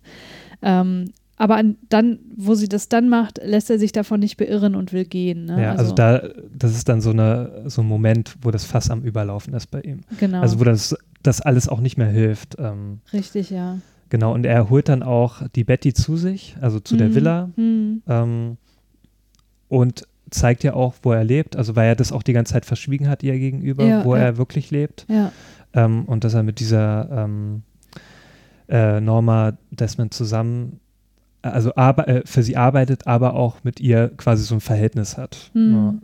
Und das war ihr, also der Betty ja nicht klar. Und ja, somit, ähm, also, naja, das ist ja dann so, er möchte, weil das ist ja voll so der Konflikt, äh, der innerliche Konflikt bei ihnen, weil ähm, sie ist ja verlobt mit diesem Bekannten oder er Freund, ne? Er ist ja so, ein- Mhm. so ein netter Typ, ne, dieser Ja, Bekannte. Und er möchte ja eigentlich nicht, dass er diese Verlobte ihm ausspannt, so, ne? Mhm. Und einerseits ist er dann auch wieder verliebt in sie und dann kommt ja noch dazu, dass er dieser, ähm, diese Norma Desmond, äh, dass die ja auch noch im Weg ist. Ne? Und, Mhm. aber er fasst dann den Entschluss, dass er diese ähm, Betty mit dem, wie heißt nochmal der Typ, keine Ahnung. dass er, äh, dass sie diesen Typen heiraten soll. Ne? Weil Dass er sie- ja im Grunde auch mittellos ist, wenn er die Norma Genau. verlässt. Ne? Und, und er möchte sich aber auch dann von der ähm, Norma Desmond lossagen. Also er möchte halt wieder ein ganz neues Leben beginnen. Mhm. So, ne? Und Mhm. als er diesen Entschluss gefasst hat und das auch der äh, Betty gesagt hat, hier, ne, geh zu deinem Verlobten, hab ein schönes Leben und so. Und dann auch der Norma sagt, hier, ne, ich verschwinde jetzt von hier, ich kann das hier nicht mehr aushalten.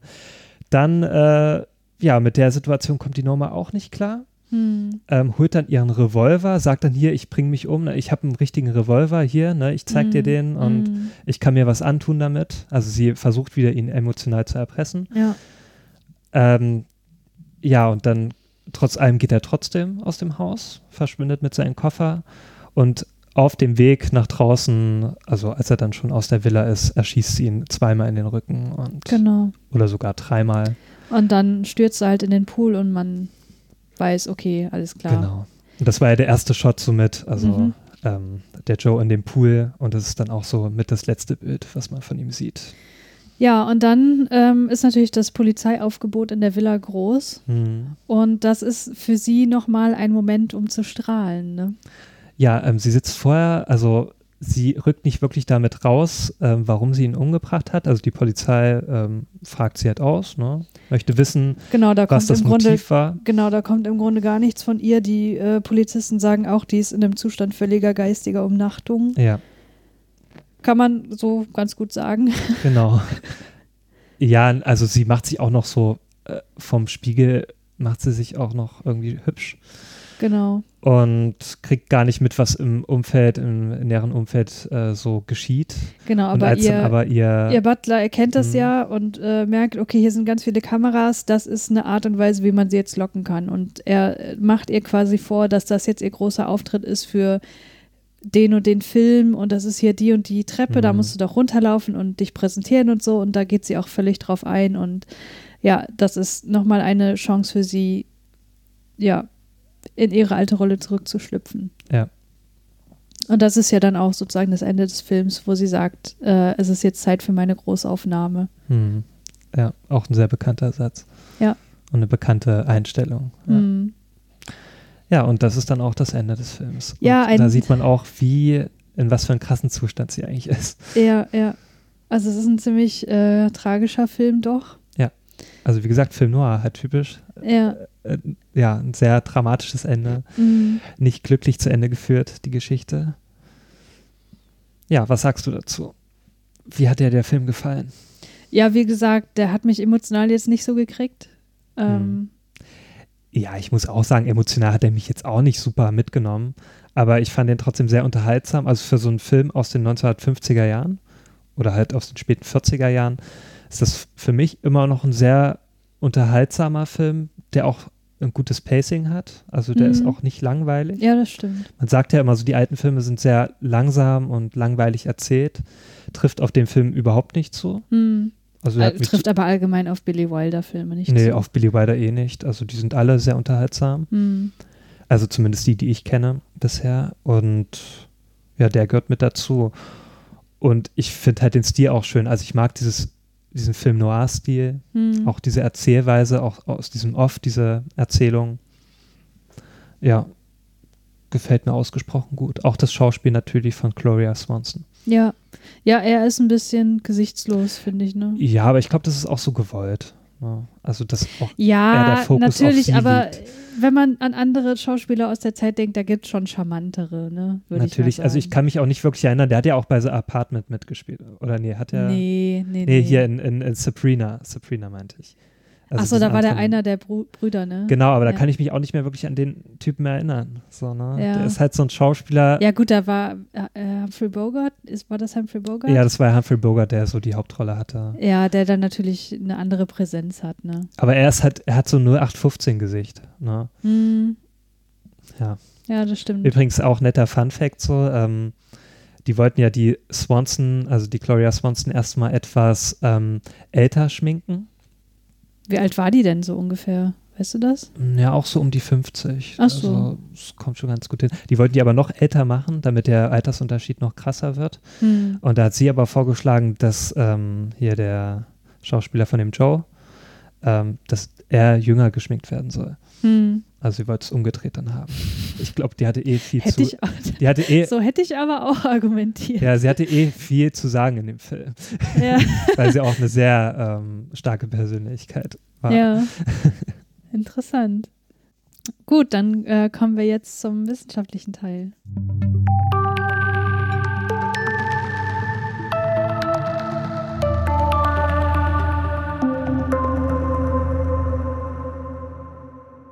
Ja, wir wollen heute über die histrionische Persönlichkeitsstörung sprechen und äh, das ist wie die ähm, narzisstische Persönlichkeitsstörung und die antisoziale, die wir ja in der Nullnummer besprochen haben, Mhm. auch eine Persönlichkeitsstörung aus dem Cluster B der dramatisch-exzentrischen ähm, Persönlichkeitsstörung. Und das ist eine ziemlich umstrittene Diagnose. Da gibt es auch tatsächlich kaum noch Forschung dazu. Also wenn ich äh, hier für unseren, für unseren Podcast eine Studie raussuche, die ich besprechen möchte, ähm, dann gucke ich meistens so nach Studien aus den letzten ja, zwei, drei Jahren. Aber da gibt es tatsächlich so gut wie überhaupt nichts, was sich noch Mhm. mit der ähm, histrionischen Persönlichkeitsstörung auseinandersetzt. Und ich glaube auch ehrlich, dass es eine ähm, Diagnose ist, die es nicht mehr so lange geben wird. Hm. Warum, das werde ich jetzt im Folgenden hoffentlich verständlich erklären. Ähm, die histrionische Persönlichkeitsstörung, die ist im ICD-10, also in der International Classification of Diseases, in der zehnten Fassung, die aktuell noch benutzt wird, die elfte kommt jetzt bald raus, noch enthalten unter F60.4. Ähm, und wie ich in der Nullnummer auch schon erklärt habe, ist in der ICD-11 die kategoriale Aufteilung der Persönlichkeitsstörung aufgehoben worden. Das heißt, es gibt weniger diese ähm, einzelnen Persönlichkeitsstörungen, sondern es gibt eine allgemeine Diagnose für die Person hat eine Persönlichkeitsstörung mit der und der mhm. Ausprägung auf verschiedenen Charakterdimensionen. Und im DSM-5, in dem anderen Klassifikationssystem, was eher in der Forschung Anwend also Anwendung findet, ähm, da ist es im DSM-5 in der aktuellen Fassung auch noch mit drin. Ähm, aber ich glaube, dass es da dann auch im DSM-6 nicht mehr wirklich auftauchen wird eben aus den Gründen, die jetzt bald kommen. Ja, was ist das jetzt überhaupt, äh, die histrionische Persönlichkeitsstörung? Wodurch zeichnet die sich aus? Und dafür, dafür gehen wir jetzt erstmal die Diagnosekriterien nach DSM-5 durch und du kannst mal wieder überlegen, inwiefern das auf die mhm. ähm, Norma anwendbar ist ja. oder nicht. Also, ähm, diese Persönlichkeitsstörung ist charakterisiert durch ein tiefgreifendes Muster übermäßiger Emo Emotionalität oder Streben nach Aufmerksamkeit. Ja, das trifft ja mal vollkommen auf. ja, total. ähm, ja, auf sie zu. Es beginnt im frühen Erwachsenenalter, das können wir nicht beurteilen. Mm, ja. Ähm, und es müssen mindestens fünf der folgenden Kriterien vorliegen, dass so eine Diagnose vergeben werden darf. Mm.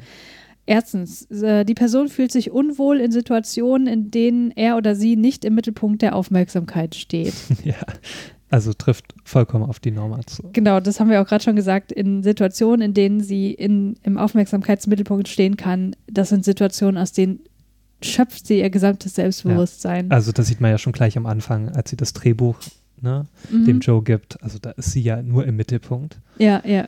genau. Und das zeigt ja schon ganz gut, so exemplarisch, ähm, dass sie sich selbst gerne im Mittelpunkt sieht. Ja. Ja. Das ist übrigens was, was ich überhaupt nicht nachvollziehen kann. Ne? Ich, ich finde das total unangenehm. Ja, also es gibt Momente, wo ich auch gern mal im Mittelpunkt stehe, aber die sind eher selten. Das ich stehe ja gerne im Mittelpunkt, wenn ich so, okay, jetzt kommen wir wieder aus. Wenn du witzig bist, ne? Wenn du A, wenn ich witzig bin natürlich, wenn ja. ich so gute Momente habe. Oder B, wenn ich nur mit einer anderen Person zusammen mhm. bin wenn ich dann, also da kann ich mich ja auch öffnen. Also so. zum Beispiel bei mir, ne? Ja. zum Beispiel. Ja, da stehst du auch gerne im Mittelpunkt. Ja, aber ich ich meine, gut, da ist schon. es auch nicht schwer. Da muss man ja niemanden übertrumpfen. So, ne? Du bist ja, du, ich bin ja der einzige Mensch, auf den du deine Aufmerksamkeit richten kannst. Ja. In dem Moment, ne? Ich weiß schon, was du meinst, ja. So meine ich das Also nee, nicht. das geht mir ja auch, auch ab und zu mal so, dass ich halt bei gewissen Leuten gerne im Mittelpunkt stehe, auch gern über mich rede. Ja. So, ne? Ja, das aber das müssen halt ja. die richtigen Leute sein. Ne? Das, ja. Ich kann jetzt, also äh, ganz schlimm finde ich, ähm, ich meine, ich habe ja auch so leicht sozialphobische Tendenzen. Mhm. Wenn ich in einen Raum reinkomme und da sind schon viele Leute und plötzlich ist die Aufmerksamkeit ja, auf mir. Ja, bei so einer Party zum Beispiel. Ne, deswegen versuche ich immer überall zuerst da zu sein mhm. oder mit so bei den ersten Leuten, die so ankommen, ja. damit ich der, diejenige sein kann, die den Blick auf die anderen richten kann. Mhm. Also, ne, so. Ach, darum willst du mal ganz früh schon los, wenn auf eine Geburtstagsfeier eingeladen Ja. Gut zu wissen. Ja, ach komm, das wusstest du doch vorher schon. Habe ich verdrängt. Naja, kommen wir mal zum zweiten Punkt. Mhm. Die Interaktion mit anderen ist oft durch ein unangemessen sexuell verführerisches oder provokantes Verhalten gekennzeichnet. Was mhm. sagst du? Ja, kommt schon hin. Also sie wird ja schon sehr aufdringlich, also so was das Körperliche angeht. Ja, also ja, zum Beispiel, wenn man an die Silvesterfeier denkt, mhm. ne, ähm, da schmeißt sie sich schon ganz schön an ihn ran. Aber ich sag mal so, sexuell, verführerisch. Ja, das, ich glaube, das ist auch vielleicht der Zeit geschuldet. Würde man den Film vielleicht heutzutage das drehen, stimmt, ja. Ähm, wäre das was anderes. Aber der Film hatte ja zu kämpfen mit Zensur, hm. äh, was irgendwie kaum verständlich ist, was man da sieht. Da, da mhm. denkt man sich heutzutage, ja, ist ja nichts, ne? Ja, ja. Ähm, der Film ist ja sogar ab 12 freigegeben hier in Deutschland und der ist eigentlich recht harmlos. Mhm. Aber zur damaligen Zeit muss man immer sehen, das war was völlig anderes. Mhm. Ähm, und dann waren halt so sexuelle Anspielungen, das war schon so ein Ding. Da muss man aufpassen. Ja. Und deswegen ist das jetzt recht harmlos dargestellt. Also was man sich unter diesem Punkt hier vorstellen kann, das ist was, was in einer, in einer Fall, also wir haben ja oft so Fallgeschichten, wo man Mhm. äh, gucken kann, wie das jetzt tatsächlich sich auswirkt, dass man da ein besseres Verständnis dafür bekommt. Und ein so ein Ding, was man jetzt auf jeden Fall unter diesen Punkt äh, fallen lassen könnte, wäre, ähm, da war so eine Fallgeschichte von so einer jungen Frau, die hatte halt einen Freund, der halt oft so Computerspiele gezockt hat, Mhm. was sie gestört hat, weil sie wollte mehr Aufmerksamkeit von ihm. Ja. Und sie ist dann halt nackt so ins Zimmer gekommen und wollte mit ihm Sex haben und er ist da nicht drauf eingegangen. Mhm. So, also das wäre jetzt zum Beispiel sowas. Ne? Ja, okay. Mhm. Und da, äh, um das schon mal vorwegzunehmen, das ist halt auch so ein Kritikpunkt von mir an dieser ganzen, Diag also an, an dem ganzen Konstrukt histrionische Persönlichkeitsstörung, dass ich das total schlecht zu fassen kriege, was daran jetzt Störungscharakter Hm. sein soll. Weil mal ehrlich, wenn man in einer Beziehung ist und dann kommt man mal nackt ins Zimmer, weil man irgendwas initiieren will, das ist für mich halt normales Verhalten so. Hm. Also was ist daran Störungscharakter? Verstehst ja, du, da wird man jetzt auch nicht sagen, was ist denn mit dir los? Bist du ja. komplett irre oder was? Ja. Ich meine, es gibt dann äh, so Leute, da kennst du ja auch welche, da habe ich ja auch gleich gesagt, hier, das erinnert mich an den und den, ne? Du weißt, wovon ich spreche. Das sind so Leute, die bei allen möglichen Dingen sexuelle Anspielungen machen müssen. Hm, Und ja, das okay, ist ich weiß, wirklich, wenn es wirklich unangemessen ist. Das gibt es Ja. natürlich auch, ne? Dass es eben nicht in einer Situation ist, wo die Leute schon in einer Beziehung sind, sondern dass es halt Hm. auch bei Außenstehenden gemacht wird, wo das natürlich dann als sehr ähm, ja, unangemessen Ja. angesehen wird. So, dritter Punkt. Ähm, die Person zeigt einen rasch wechselnden und oberflächlichen Gefühlsausdruck. Ja, das, das passt auch ganz gut.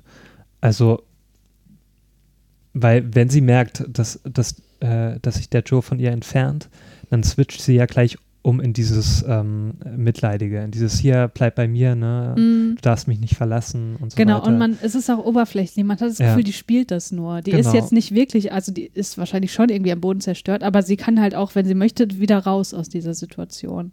Ja, das, ja, genau, das ist ja erstmal nur so eine vorgespielte Trauer, eher, Ja. also würde ich eher sagen, Genau. anstatt wirklich so eine tief, tiefe Trauer. Ja. Ne? Ja, das passt schon ganz gut zu ihr. Viertens, sie setzt durchweg die körperliche Erscheinung ein, um die Aufmerksamkeit auf sich zu ziehen. Ja, vollkommen. Also, ja, du hast ja schon gesagt, also sie schminkt sich sogar, wenn sie es gar nicht muss. ja. Also wenn sie einfach nur zu Hause ist und zum Beispiel ja, Film schaut, ja, dann tagelt sie sich, sie tagelt sich ja immer auf. Also sie ist zu keiner Zeit ungeschminkt zu sehen. Ja, und halt auch der ganze Schmuck, den sie da trägt. Ne? Ja. Also das sind halt nicht nur so dezente Perlen oder so, das sind die Mhm. richtig fetten Klunker. So. Hat man sie eigentlich auch mal im Bett gesehen? Also wenn sie einfach normal schläft, ähm, ist dir da aufgefallen, dass sie da irgendwas getragen hat? Naja, am Ende lag sie ja schon im Bett. Ich weiß nicht, Mhm. ob sie jetzt wirklich zum Schlafen im Bett lag, aber sie war auf jeden Fall wie immer. Als sie das Telefon gemacht, in der ne? Hand hatte. Ne? Ja, genau. Ja. ja, da hat sie, glaube ich, auch den ganzen Klunker dran gehabt. Ja. Ähm, fünftens, sie hat einen übertrieben impressionistischen, wenig detaillierten Sprachstil. Also ähm, so eher blumig, aber Mhm. mit wenigen Details, also sehr übertrieben auch so in Superlativen so, aber nicht so wirklich ins Detail gehend. Hm. Trifft das zu? Weiß ich auch nicht Da so habe ich jetzt gar nicht so sehr drauf geachtet, wie sie sich ausdrückt, aber Aber ich meine, wenn sie von ihren früheren Zeiten gesprochen hat, da hat sie Mhm. nicht über einzelne Ereignisse im Detail gesprochen, sondern immer so, ja, ich war die Größte und sie haben mich stimmt. bewundert und es war so Ja. großartig und ich war so großartig. Ja, Weiß also auch nicht. so wie so Schlagzeile, wie so eine Schlagzeile hat sie Ja, ständig so das stimmt. ähm, beschrieben, ja. Genau. So, jetzt kommt das Paradekriterium. Sie zeigt, also die Person zeigt Selbstdramatisierung, Theatralik und übertriebenen Gefühlsausdruck. Ja, 100 Prozent. Muss man nicht weiter kommentieren. ja. Siebtens ist suggestibel, das heißt leicht beeinflussbar durch andere Meinungen und Personen. Hm. Vielleicht Das von dem finde ich- Butler, vielleicht von dem Butler oder von den Zuschauern, von den Fans. Ähm, also Ja, ich gehe auf das Kriterium später auch nochmal genauer Mhm. ein, aber damit ist zum Beispiel gemeint, dass man sich an, dass man sich der Meinung anderer Leute anpasst, weil man eben gut ankommen möchte. hm, Also, dass man nicht so richtig gefestigt ist in seiner Meinung. hm. Kommt jetzt in dem Film nicht richtig heraus. Nee, kommt, finde ich auch. Also, Ähm, das würde ich ihr ist jetzt auch auch nicht der Punkt so wirklich in der Geschichte. Ja, Und auch von der Figur, also das kann ich jetzt nicht wirklich sagen. ja. Und das letzte Kriterium, sie fasst Pers Beziehungen enger auf, als sie eigentlich sind. Ja. Also das Silvester-Szene. Ähm, Ja. Ja, das ist ein typisches Beispiel da. Genau, also ich denke, äh, sie ist da schon ein ziemlich gute, gute, guter Prototyp dafür. Also wenn mindestens fünf erfüllt sein müssen, dann äh, würde man ihr auf jeden Fall auf Basis natürlich dieses Films schon zu Laste legen, dass sie an dieser Persönlichkeitsstörung leidet. Also was absolut zentral ist, ist so die Abhängigkeit von äußerer Aufmerksamkeit, Bestätigung und Anerkennung, eine affektive Labilität, das heißt, die sind sehr stark beeinflussbar ähm, durch die Gunst anderer Leute, deswegen sind sie halt auch emotional abhängig von anderen Leuten. Das heißt, Mhm. wenn die Person, also ja, die Person, die jetzt vielleicht mit der Pers- Person zusammenlebt oder so, wenn die die Aufmerksamkeit nicht mehr schenkt, dann ist sozusagen die Krise da. Ähm, wo ich jetzt auch sagen muss, naja, wenn man mal überlegt,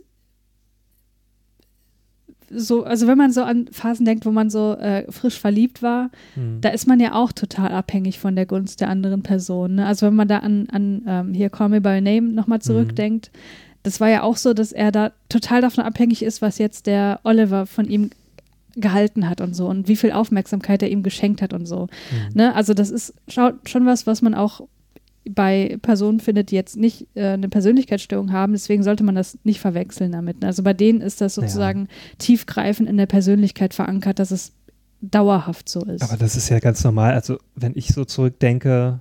Eben, das ähm, wollte ich ja sagen, das ist auch, das kann ganz normal sein. Ja, ne? dann, dann, man inszeniert sich ja immer so ein bisschen. Man möchte ja auch Ja. gut dastehen Ja, ne, vor der anderen Person. Man möchte ja schon ne, ein bisschen bezürzen, so, ne, mit Dingen, die vielleicht gar nicht so ausgeprägt sind bei einem selbst, aber man möchte Ja. es ein wenig stärker hervorheben. So, Genau, Ne? ja. Ähm, ja, bei dir kann ich mich da auch dran erinnern, dass ich auch einiges Was? Hast du mir was vorgespielt? ausgeschmückt habe. Nein. Ja, komm, ich auch. Was? Ist doch völlig normal. ähm, ja, was noch zentral ist, die Tendenz zur Dramatisierung. Also wenn man so an sein Umfeld denkt und Hm. es gibt da bestimmte Personen, denen würde man sagen oder über die würde man sagen, das ist so eine Drama Queen. Hm, ja. Also das ist so ein bisschen so der Prototyp dieser histrionischen Persönlichkeit. Da kennst du auch zwei auf jeden Fall und komischerweise sind das beides Männer, die ich da nennen würde, obwohl das eigentlich eine äh, Diagnose ist, Ach, die, ist das eher so die man oft Frauen weiblich, gibt. ja, okay. da komme ich auch noch gleich drauf. Und ähm, bei, also eigentlich wie bei allen Persönlichkeitsstörungen ist es so, dass es innerseelisch aber komplett anders aussieht. Mhm. Ne? Also, dass die eine sehr ausgeprägte Sensibilität haben und Verletzlichkeit. Und das kommt Mhm. im Film ja auch total gut rüber. Ne? Ja. Ja, wie oft ist das jetzt eigentlich? Ähm, man sagt, circa 1 1,3 Prozent äh, der Gesamtbevölkerung ist betroffen, wobei Frauen ähm, doppelt so häufig betroffen sind als Männer. Zumindest haben die häufiger die Diagnose als Männer. Hm. Ähm, und das ist auch mit so ein Grund, ähm, also wa- warum das so ist, das ist, denke ich, in der his historischen ähm, Entwicklung dieser Störung begründet. Und aus dieser historischen Entwicklung heraus kann man ganz gut argumentieren, warum oder es wird, glaube ich, klar, warum das eine umstrittene Diagnose ist. Und deswegen Mhm. würde ich auf die historische Entwicklung jetzt mal ein bisschen zu sprechen kommen. Ja. Und dafür solche Sachen wie, ähm, wo, woher kommt das, wie entsteht das, würde ich halt diesmal ein bisschen weglassen, weil es halt, wie gesagt, auch eine ähm, Störung ist, wo es nicht mehr so viel Forschung dazu gibt. Hm. Deswegen gucken wir uns nochmal an, woher das eigentlich kommt. Ähm, die histrionische Persönlichkeitsstörung entstammt dem Konzept der Hysterie. Hast du das schon mal gehört? Ja, Hysterie auf jeden Fall. Was würdest du unter einer hysterischen Person verstehen? Naja, wenn, wenn so Gefühlsausbrüche entstehen, also Mhm. sehr große Gefühlsausbrüche, also die man, wo man, naja, wie soll ich das weiter erklären? Also halt große Gefühlsausbrüche. Ja, okay. Ähm, eine Hysterie ist tatsächlich ein Konzept, was sich auch in der psychologischen, also in den Anfängen der psychologischen Forschung, also was da sehr zentral war. Hm. Ähm, und die histrionische Persönlichkeitsstörung entstammt eben diesem Konzept, aber diesem Konzept entstammen auch noch andere Störungen, zum Beispiel die dissoziativen Störungen oder die somatoformen Störungen. Da will ich jetzt nicht näher drauf eingehen. Hm. Ähm, das können wir gerne in anderen Folgen nochmal machen, weil das sind extrem faszinierende Störungen auch oder Diagnosen auch. Und hier ist es aber sogar so, dass wir das im Namen sozusagen so, äh, noch behalten haben, ne, diese Wurzel. Hm. Hysterie entstammt dem griechischen Wort Hystera und das ist zu Deutsch die Gebärmutter. Das Krankheitsbild der Hysterie, ähm, so wie das äh, viele Jahrzehnte beibehalten wurde, umfasst diverse körperliche und psychische Symptome. Also es wurde sozusagen alles in diesen Topf geworfen, was Frauen irgendwann mal haben konnten. Zum Beispiel Konversion, das bedeutet, dass sich psychische Probleme in körperlichen Symptomen widerspiegeln, zum Beispiel Lähmungen oder Krampfanfälle oder auch diverse emotionale Störungen, mhm. die halt Frauen so haben können. Ne, also es wurde, es war anfangs nur eine Diagnose, die Frauen haben konnten, weil man davon ausging, dass es mit der Gebärmutter zu tun hat. Mhm. Die erste Erwähnung einer psychischen Verfassung, die auf die Gebärmutter zurückzuführen ist, war schon sehr, sehr früh, nämlich 1990 vor Christus. Äh, da gab es nämlich ein medizinisches Papyrus in Ägypten namens Kahun-Papyrus. Und dieses wurde von Platon später folgendermaßen beschrieben. Ähm, das ist jetzt kein wörtliches Zitat, ich habe das ein bisschen einfacher jetzt äh, hier niedergeschrieben. Also mhm. Platon hat geschrieben, wenn die Gebärmutter nicht ihrer Bestimmung folgt, die Frau also nicht gebärt, wird ein inneres Tier entfesselt, mhm. das sich so sehr nach dem Nachwuchs sehnt, dass eine Fülle von Symptomen folgt. Okay, lass ich mal so stehen, ja.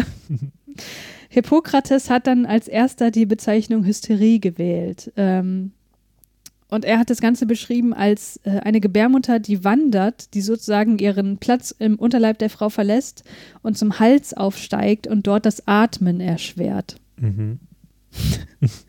Geht's dir auch so? Kannst du das nachvollziehen, diese Beschreibung? Du meinst, weil ich noch nicht äh, Kinder bekommen habe? Nein, also wenn du so hysterisch oder. Ach so, nein. Ich denke, meine Gebärmutter bleibt schön an ihrem Platz. Äh, Galenos, das war ein griechischer Arzt und Naturforscher, der hat gesagt, diese Probleme, die Frauen da haben, die kommen durch sexuelle Inaktivität. Und das ist aber eigentlich äh, was Fortschrittliches damals, weil er hat dadurch gesagt, naja, das kann also auch beim Mann vorkommen. Auch wenn mhm. der Mann sexuell inaktiv ist, die haben das dann immer mit ähm, körperlichen Dingen versucht zu verbinden. Also der hat gesagt, wenn sich sozusagen das Sperma auf staut, hm. dann kann es auch beim Mann zur Hysterie kommen. Im Mittelalter, kannst du dir denken, war die Interpretation von weiblicher Emotionalität eine etwas andere. Da wurde das Ganze als dämonische Besessenheit interpretiert. Ja, war ja klar. Ähm, das Bedürfnis nach sexueller Befriedigung wurde als Sünde definiert und insofern ähm, ja, war der Schritt dazu, solche Frauen als Hexen zu äh, bezeichnen, nicht mehr weit. Naja. Dann machen wir jetzt einen Riesensprung ins 19. Jahrhundert, äh, weil da ging das sozusagen nochmal richtig los mit der Forschung dazu. Mhm. Im Jahr 1859 gab es einen Arzt namens Pierre Briquet und der hat die Annahme verworfen, dass die Symptome auf die Gebärmutter zurückgehen, mhm. ähm, sondern er meinte, das ist eine Erkrankung des Gehirns, ne, was für diese Zeit schon ziemlich fortschrittlich war. Ja. Ähm, Ende des 19. Jahrhunderts gab es dann eine äh, Reihe berühmter Forschungsarbeiten an der Pariser, äh, an dem Pariser Krankenhaus Salpêtrière. Und das ist ein sehr berühmtes Krankenhaus. An diesem Krankenhaus, da war, ich denke mal, der Leiter der Neurologie, Jean-Martin Charcot, der hat mit auch vielen weiteren bekannten Leuten gearbeitet, zum Beispiel Sigmund Freud oder auch äh, Georges-Gilles de la Tourette, der das Tourette-Syndrom äh, beschrieben mhm. hat. Und ja, der hat äh, Forschung zu Krankheiten des Nervensystems beschrieben und äh, dort eben die Hypnose als Therapieform für die Hysterie entwickelt. Und äh, kleiner Fun-Fact am Rande: Die Salpêtrière kommt auch in Assassin's Creed Un äh, ja, Unity vor. falls du dich erinnerst. Also da spielt, oh, ist schon so lange her. Das spielt äh, auch unter anderem dort. Mhm. Und ein berühmtes Bild, das Charcot bei der Vorführung der Hysterie-Patientin Blanche Whitman zeigt, kommt im Film Thelma vor, den ja. wir auch kürzlich mal geguckt haben. Mhm. Vielleicht kannst du dich daran erinnern. Ähm, das ist ein ganz bekanntes Bild, das werde ich auch verlinken in den Show Notes, das eben Charcot zeigt, wie mhm. er die Blanche in seinen Arm hält und ganz viele Leute, die, die sich das anschauen. Also die, die Frau ist da das äh, Versuchsobjekt mhm. und äh, die ganzen männlichen Ärzte gucken sich das an, was da abgeht.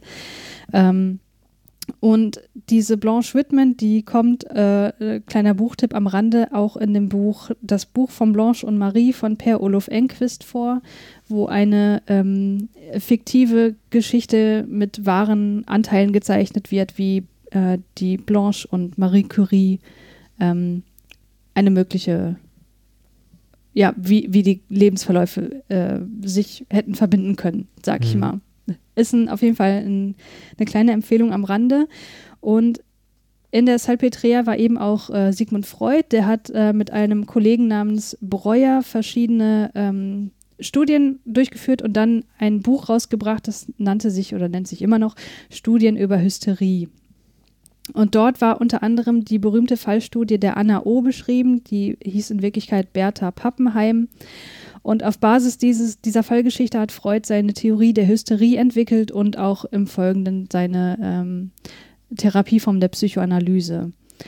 Und das war eine Patientin, die hatte diverse psychische Problematiken. Da gibt es auch einen sehr, sehr ausführlichen Wikipedia-Artikel, der echt interessant ist, kann man sich mal angucken. Mhm. Und bei der war das so, dass diese ganzen psychischen Probleme, die sie so hatte, durch die Hypnose, die eben frisch entwickelt wurde und äh, das, was Freud äh, Redekur nannte, nämlich, dass sie einfach frei assoziiert hat und ähm, über ihre Probleme gesprochen hat und so weiter, ähm, dass sich das vollkommen aufgelöst hat. Mhm. Ja, und was sagt Freuds Theorie nun über die Hysterie? Ähm, ich würde das als Rückschritt formulieren, denn er hat nämlich gesagt, die Hysterie entsteht, wenn die Entwicklung des Kindes gestört ist, ähm, wenn die sozusagen diese verschiedenen Entwicklungsstufen, die es dort gibt, wenn eine davon, ich kenne mich damit nicht so gut aus, verzeiht mir das, wenn eine davon nicht wirklich abgeschlossen wurde. Ähm, und das führt dann laut Freud dazu, dass die Gebärmutter der Frau nicht fähig ist, Kinder auszutragen und die hysterischen Symptome seien, die, äh, seien eine Widerspiegelung der Unmöglichkeit, sexuelle Bedürfnisse auszuleben. Also die Frauen haben irgendeinen ähm, Konflikt in sich, der durch die sexuelle Entwicklung ähm, hervorgerufen würde, die, die, eben nicht vollständig durchlaufen wurde. Und diese Konflikte müssen gelöst werden, damit die Frau dann sozusagen diese Symptome wieder los wird. Mhm. Und die Therapie naja, zum einen natürlich äh, gab es damals, wie gesagt, frisch entwickelt die ähm, Hypnose und die Redekur, aber es wurden auch so Sachen gemacht, wie dass die Ärzte dann angefangen haben, die Vagina der Frau zu massieren, ähm, mhm. also um Orgasmen auszulösen. Und das war auch die Zeit, als der Vibrator erfunden wurde. Ah, also das okay, war auch sozusagen ähm, ein medizinisches mhm.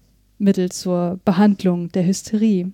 Okay, das habe ich noch gar nicht gewusst. Ja, da gibt es auch einen Film dazu. Ich weiß aber gerade nicht, wie der heißt. Den wollte ich eigentlich auch noch mal gucken. Hm.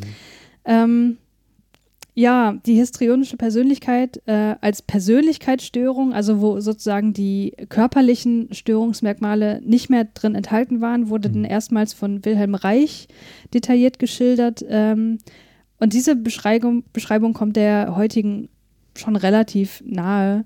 Ähm, und in die Diagnosekataloge wurde das erstmals 1980 aufgenommen. Ähm, da war dann aber nicht mehr die Rede von Hysterie, sondern man hat das dann histrionische Persönlichkeitsstörung genannt. So, also so viel zur his historischen ähm, Entwicklung und was ich daran jetzt kritikwürdig finde, ähm, da kannst du dir wahrscheinlich schon einiges zusammenreimen. Ne? Ja, was kann ich mir denn zusammenreimen? Ja, die Diagnose ist extrem geschlechtsspezifisch. Ja. Es wurde ja eigentlich nur der weibliche Teil äh, beleuchtet. Also zumindest genau, zumindest die meiste Zeit, ja. ja. Ähm, und das Ding war, dass dir diese Diagnose eben oft Frauen gegeben wurden, die man irgendwie als schwierig wahrgenommen mm, hat. Ja.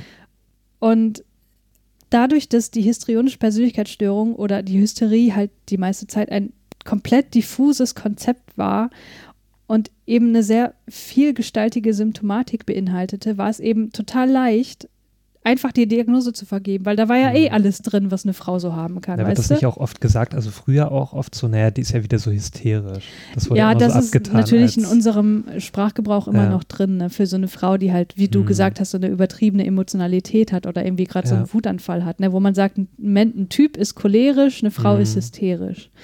Ähm,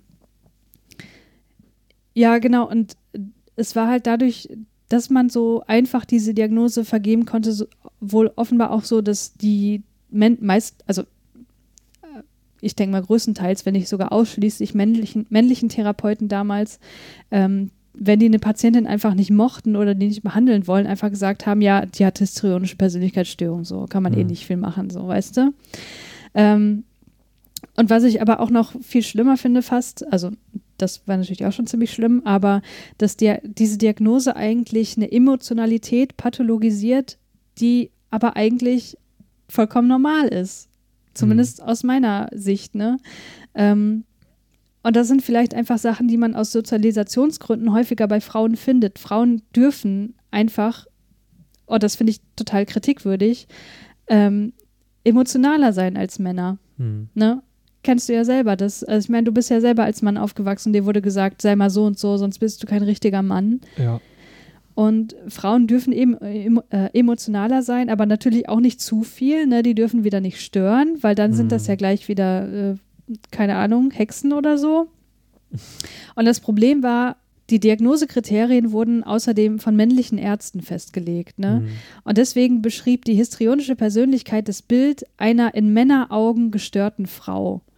Verstehst du, was ich meine? Mhm. Also man kann sagen, da war irgendwie alles mit drin, wo man Frauen besonders leicht zuschreiben konnte, dass sie psychisch gestört sind, obwohl sie eigentlich nur eine normale Emotionalität hatten, hm, die Frauen ja. eben einfach anders ausleben als Männer. Und das finde ich extrem kritikwürdig und deswegen plädiere ich, also ich habe natürlich, klar, wieso sollte ich Mitspracherecht haben?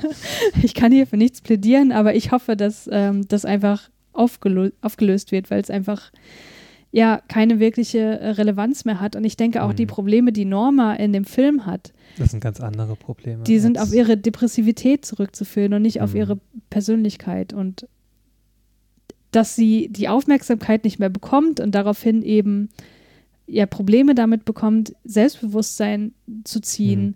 das ist doch völlig normal, wenn ihr alles genommen wird, ja. wo, woraus sie das eigentlich ziehen konnte. So. Was ich mich natürlich frage bei der Norma, ähm, warum sie so geworden ist. Also war sie schon immer so veranlagt? Mhm. Oder wurde sie durch den Ruhm so? Also wäre sie ganz anders gewesen, wenn sie den Ruhm nie gehabt hätte? Hm. Oder ist es daraus entstanden? Das wäre halt auch interessant. Aber das kann man natürlich nicht nachvollziehen jetzt. Ne? Nee, man, man kann ja das nicht. nicht. nachvollziehen. Aber wenn man jetzt mal davon ausgehen würde, sie hätte diese Diagnose ähm, histrionische Persönlichkeitsstörung, dann wäre mhm. das was, was auf jeden Fall äh, sich in der Jugendzeit manifestiert. Das heißt, ich würde eher davon ausgehen, dass sie zuerst so war hm. und sich dann den Lebensweg ausgesucht hat, der, äh, mit dem sie halt besonders gut klarkam und der ihr eben diese Befriedigung verschafft hat. Ja. Und ein Leben als Schauspielerin ist natürlich ein Leben in der Aufmerksamkeit anderer Menschen. Natürlich, ja. Ich denke mal, deswegen werden ja auch viele Schauspieler. Ja. ja weil genau. sie das anstreben. Das ja, könnte ich mir gut vorstellen. Also das ist natürlich eine Diagnose, die man oft auch in Schauspielerkreisen findet. Also mhm. Also man, wenn man ein bisschen ähm, recherchiert, wer das so haben könnte, da hast du halt auch Frauen wie Marilyn Monroe, wo man sagen könnte, ja. na, die könnte man eigentlich auch darunter fassen, wobei die auch nochmal andere Problematiken hatte, leider. Ähm, ja, deswegen würde ich sagen, um nochmal mein Problem mit dieser Diagnose auf den Punkt zu bringen, ich denke, viele der Kriterien und Symptome, die wir in der heutigen Diagnoseform auch noch finden, sind einfach Bestandteil eines normalen Lebens und nicht pathologisch. Und vielleicht ist es hm. eben Bestandteil besonders eines Lebens, das man als Frau führt, aus Sozialisationsgründen natürlich. Hm. Und das hat, glaube ich, wirklich nichts mit einer Gebärmutter zu tun, die irgendwie im, im Körper rumwandert und Ausdruck einer nicht erfüllten Sexualität ist. Mhm. Aber das ist ja auch generell das Problem an der Psychoanalyse und an Freud-Studien, das halt viel einfach auf die Sexualität zurückzuführen. Ja. Ich denke, man muss das auch so kulturell sehen. Ähm, mhm. Ich denke mal so in den europäischen oder amerikanischen Raum, also in dem westlichen Raum, wird es ja sicherlich ganz, also da ist ja die Forschung einfach ganz anders als zum Beispiel jetzt in anderen Kulturkreisen. Die, die äh, psychologische Forschung, die ist komplett dominiert von, von, von, ne? von also westlicher also, Forschung, klar. Zumindest ja. das, was wir kennen, ja. ja. Und natürlich damals, äh, Anfang 20. Jahrhundert, noch viel, viel stärker. Ne? Mm, ja. Ähm, genau, also was ich noch kurz sagen wollte, was meine ich jetzt eigentlich mit, mit Bestandteil eines Lebens für Frauen besonders vielleicht? Also sowas wie ein Bedürfnis nach Aufmerksamkeit ne? oder mhm. Verlässlichkeit oder Solidarität, was auch manchmal in den Diagnosekriterien so beschrieben wird. Da denke ich mir, hallo, das ist doch völlig normal, mhm. dass man Verlässlichkeit im Leben haben möchte. Ein, gewisses, gewisser Grad an Egozentrik ist, glaube ich, auch nicht pathologisch oder dass man verletzlich ist. Jeder ist verletzlich. Ja. Ne? Und dass man sexuell ein bisschen provokant auftritt, das ist im gewissen Rahmen, in einer Beziehung zum Beispiel, ja auch nichts Außergewöhnliches so. Ne? Nee. Und äh, das möchte ich noch mal kurz ein bisschen ähm, greifbarer machen, wenn man sich anguckt, was jetzt eigentlich für Fragen gestellt werden, wenn man ein Interview führen möchte, ein diagnostisches Interview, um zu gucken, Mhm. hat die Person das jetzt vielleicht? Das sind Fragen wie, stehen Sie gerne im Mittelpunkt? Flirten Sie oft? Sind Sie oft unsicher in Ihrer Meinung und übernehmen die Meinung anderer? Wo ich denke, ja, habe ich auch schon gemacht. Und ist es jetzt irgendwie, Ja, Muss ich ich mich finde jetzt das auch schlecht. Also wenn zählen? ich das jetzt gefragt wäre, ich, ich wüsste auch nicht, ob das dann immer bei mir stark ausgeprägt ist oder nicht. ja, Also ab und zu nehme ich ja Meinung anderer an ja. und manchmal halt nicht. Also es ist ja auch völlig Ja. normal, wenn du da neu in eine Gruppe kommst und Ja. du denkst, boah, das sind total coole Leute. Natürlich rede ich dann vielleicht ein bisschen den Leuten nach dem Mund, Mhm. damit die mich gut finden. Und es kommt ja natürlich an, welcher Lebensabschnitt das ist. Also ist das jetzt Ja, genau, als junger eben. Erwachsener mit Anfang 20, Ja, wie viele Meinungen ich da noch angenommen habe. ja, ja. Und jetzt so mit Anfang 30, ähm, da nehme ich natürlich weniger Meinung an. Eben, man entwickelt sich, man muss ja erstmal zu der Meinung kommen. auch. Ja, ja, genau. Ja. Aber das geht ja sicherlich vielen so. Also es gibt Eben. natürlich diejenigen, die, die haben eine sehr schwach ausgeprägte, äh, äh, ja, also schwach ausgeprägte, ähm, schwach ausgeprägten Charakter, meinte ich. Also, Mhm. ne, also die dann leichter Meinung annehmen von anderen. Ja, Und manche, die, die haben schon eine gefestigte Meinung mit Anfang 20. ja also und die hatte ich halt nicht, ne? Das Ja. kam bei mir halt viel, viel Das- später erst. Also ich habe immer die bewundert, die so im Teenageralter schon, wo ich so das, den Eindruck hatte, ähm, die haben schon so eine gefestigte Meinung und stehen so Mhm. schon so, so mitten im Leben, habe Ja. ich das Gefühl gehabt. Und habe ich, ich habe immer noch gewünscht. Super Nintendo gespielt. Genau, oder haben dann schon so Bands gehört, wo ich mir so dachte, wow, also in dem Alter habe ich halt noch ziemlich viel Mi- Mist gehört oder Ja. viel Blödsinn so geschaut oder Ja, und man hat gelesen. sich halt für viele Dinge einfach nicht interessiert. Ne? Ja. Was halt erst später kam. Und ja, das ist halt genau das Ding, wo ich denke, wo ist die, wo ist die Grenze? Hm, ja. Ähm, und wenn du jetzt im Internet nach Tests gu- guckst, ne, es gibt hier einen, den kann ich auch verlinken in den Show Notes. Ähm, Disclaimer, der ist mega schlecht. Ja, ich kann dir ja mal ein paar Fragen stellen. ja, gerne. Ähm, der Test soll die Frage beantworten, ob du histrionisch reagierst. Hm. So, eine Frage ist, wenn ich etwas erzähle, und jetzt kommen drei Antwortmöglichkeiten, du darfst nur eine wählen. Achte ich auf strikte Sachlichkeit? Orientiere ich mich an dem, was den anderen interessiert? Oder benutze ich ausdrucksstark, ausdrucksstarke Bilder und blühende Vergleiche? Ja, dann würde ich äh, Sachlichkeit nehmen. Ja, ich dachte, also ich habe den auch schon gemacht, diesen Test, und ich dachte auch so, ja, ich achte schon auf Sachlichkeit, aber ich orientiere mich doch trotzdem daran, was den anderen interessiert. Ich laber denen ja nicht irgendein Ohr an die Mhm. Backe, wo ich denke, das interessiert den einen Scheiß. So. Und ausdrucksstarke Bilder und blühende Vergleiche, ja, die bringe ich auch, wenn ich gerade so spontan drauf bin Es und mir kommt was immer Cooles auf die einfällt. Situation an, ja. Eben, das, ich könnte da alles ankreuzen. Oder Also man, man äh, reagiert auch nicht immer gleich. Ja, das ist Ja. halt das Problem, ne? Oder sowas wie äh, beim Tanzen. Hm. Fürchte ich, ungeschickt zu wirken? Oder folge ich dem Rhythmus der Musik? Oder achte ich darauf, dass ich mich ausdrucksstark bewege? Naja, das kommt dann auch wieder aufs Umfeld an. Also wenn Ja, ich in einem. Club bin, wo ich mich total ähm, unwohl fühle, dann achte ich natürlich drauf, wie ich mich bewege. Ja, Aber wenn ich in einem Club bin oder in einer Gesellschaft, wo ich mich total sicher fühle, wo ich Mhm. mich wohlfühle, dann gehe ich nach der Musik und achte gar nicht drauf, was andere so denken würden. Also Mhm. dann denke ich überhaupt nicht dran.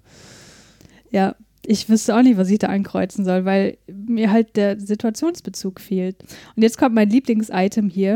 Hm. Meine Gefühle Ja. habe ich im Griff, sind recht muntere Kameraden Was? oder sind schon oft mit mir durchgegangen. Was sind denn muntere Ja, keine Kameraden? Habe ich mich auch gefragt, was wollen die von mir? Muntere Kameraden? Hä? Also dieser Test ist wirklich absolut, Ja. äh, absoluter Bullshit hier und ähm, Ja, ich würde mal sagen, muntere Kameraden. ja, würde ich auch nehmen, keine Ahnung. Und äh, naja, ich habe den Test auf jeden Fall komplett gemacht und laut diesem Test bin ich nicht von Mhm. einer hysterischen Persönlichkeit betroffen. Na, das ist doch gut Ja. zu erfahren. Ne, Jetzt kann ich sicher sein, also, ne? Total. Also mit deiner Gebärmutter ist nichts falsch da. Ne? Ja, hoffe ich mal, ne? Die springt ja nicht bis zum Hals oder was auch immer. Nee.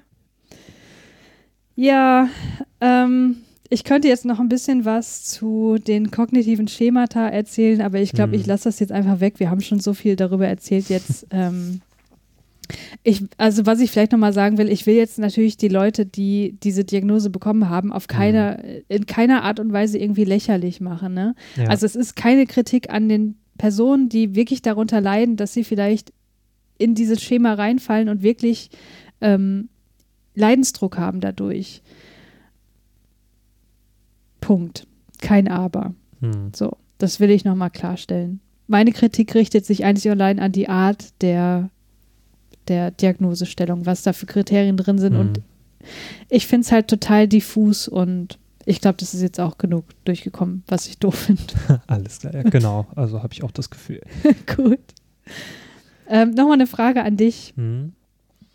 Ähm, was denkst du denn, wie histrionische Persönlichkeiten auf andere wirken? Denkst du, die wirken eher positiv oder eher negativ? Oder wenn Naja, also das, was wir bisher so gehört haben, ähm, würde ich eher sagen negativ. wieso? Naja, also diese Persönlichkeiten sind ja schon recht schwierig vom Handling. Also finde ich zumindest so. Und wenn du so an den ersten Eindruck denkst, da weißt du ja noch nicht, dass sie schwierig Mhm. sein könnten. Na, da wirken die erstmal sehr selbstsicher, Mhm. vielleicht. Also wo ich mir so denke, okay, ähm, die scheinen wohl einiges drauf zu haben, so, ne, weil das sind ja so Leute sicherlich, ähm, die dann auch sehr stark so, also die, die viel dafür tun, um nach außen gut zu wirken. Ja, damit hast du das auf den Punkt getroffen. genau darauf wollte ich Yeah. hinaus. das sind Menschen, die wirken, was den ersten Eindruck angeht, echt, äh, erstmal total positiv. Hm. Weil die eben genau das wollen. Die wollen ja Aufmerksamkeit, die wollen Geselligkeit haben, die wollen die Bewunderung anderer Leute. Deswegen muss man sich natürlich erstmal gut verkaufen und das können die halt, ne? Deswegen Oh, da findest fallen mir auch wieder ein paar Persönlichkeiten ein aus, mein, un, aus meinem Umfeld, äh, wo das genau zutrifft, Ja, wo ich auch äh, am Anfang so das Gefühl hatte, ja, die sind ja eigentlich ziemlich cool, so, ne? Scheinen richtig gut zu sein und wo dann wirklich so ähm, schrittweise so die Fassade gebröckelt ist, bis Mhm. ich zum Schluss so dachte, was für Arschlöcher, so. ja. Ja. Ja, das ist es halt bei den Persönlichkeitsstörungen meistens, dass die Störung, also ich finde das Wort Störung bei Persönlichkeitsstörung sowieso kritisch, aber dass die Schwierigkeit halt im Zwischenmenschlichen ist, ne? Hm. Das trifft ja auch auf den Narzissmus zu oder auf Ja. äh, die antisoziale Persönlichkeitsstörung und so weiter. Aber wie gesagt, ich äh, finde es schwierig, besonders bei der histrionischen Persönlichkeit, da wirklich von Störung zu sprechen. Aber gut. Hm. Aber du hast es genau auf den Punkt getroffen und darauf möchte ich jetzt auch näher eingehen, wenn es um die Studie geht.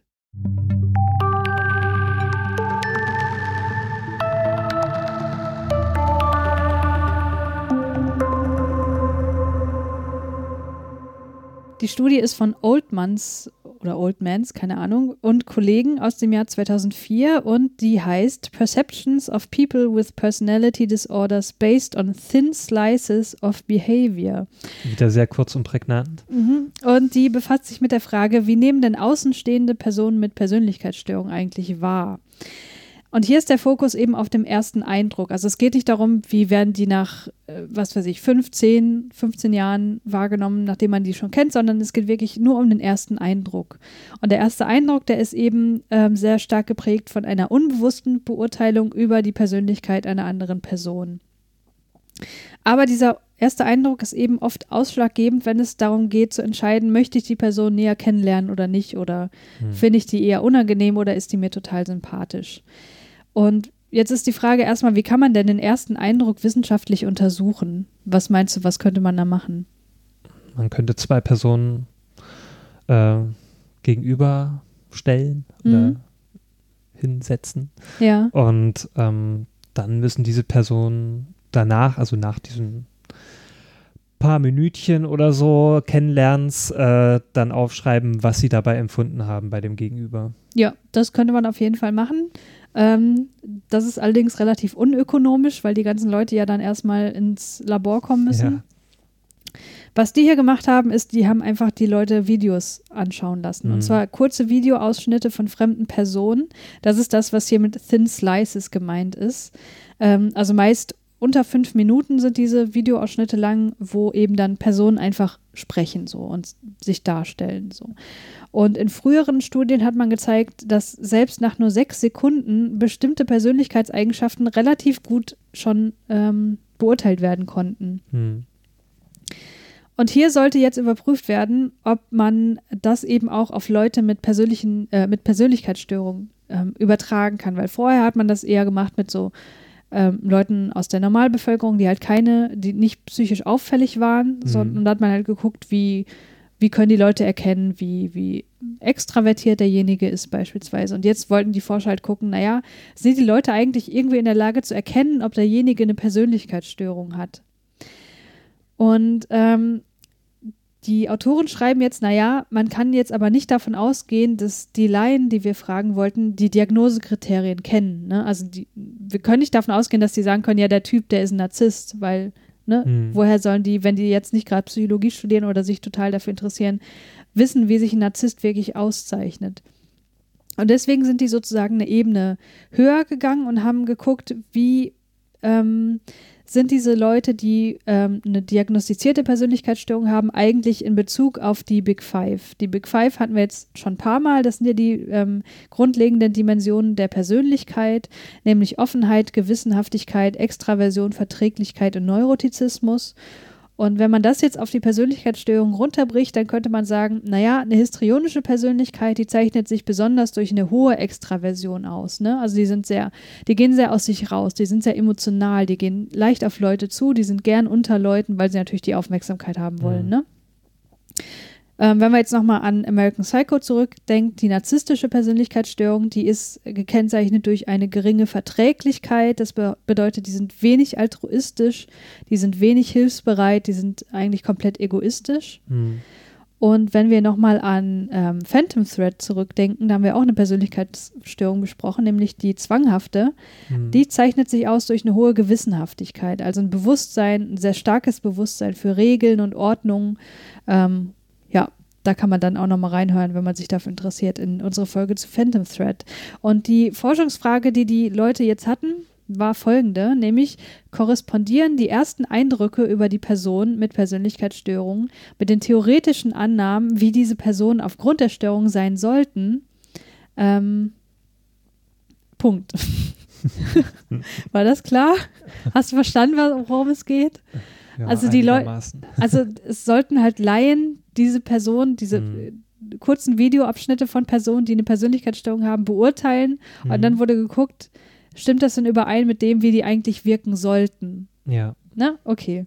Und dann haben die auch noch geguckt, naja, wie wirkt sich denn dieser erste Eindruck ähm, auf die Beurteilung der Sympathie und der physischen Attraktivität aus? Also wie attraktiv wirken die denn, ne?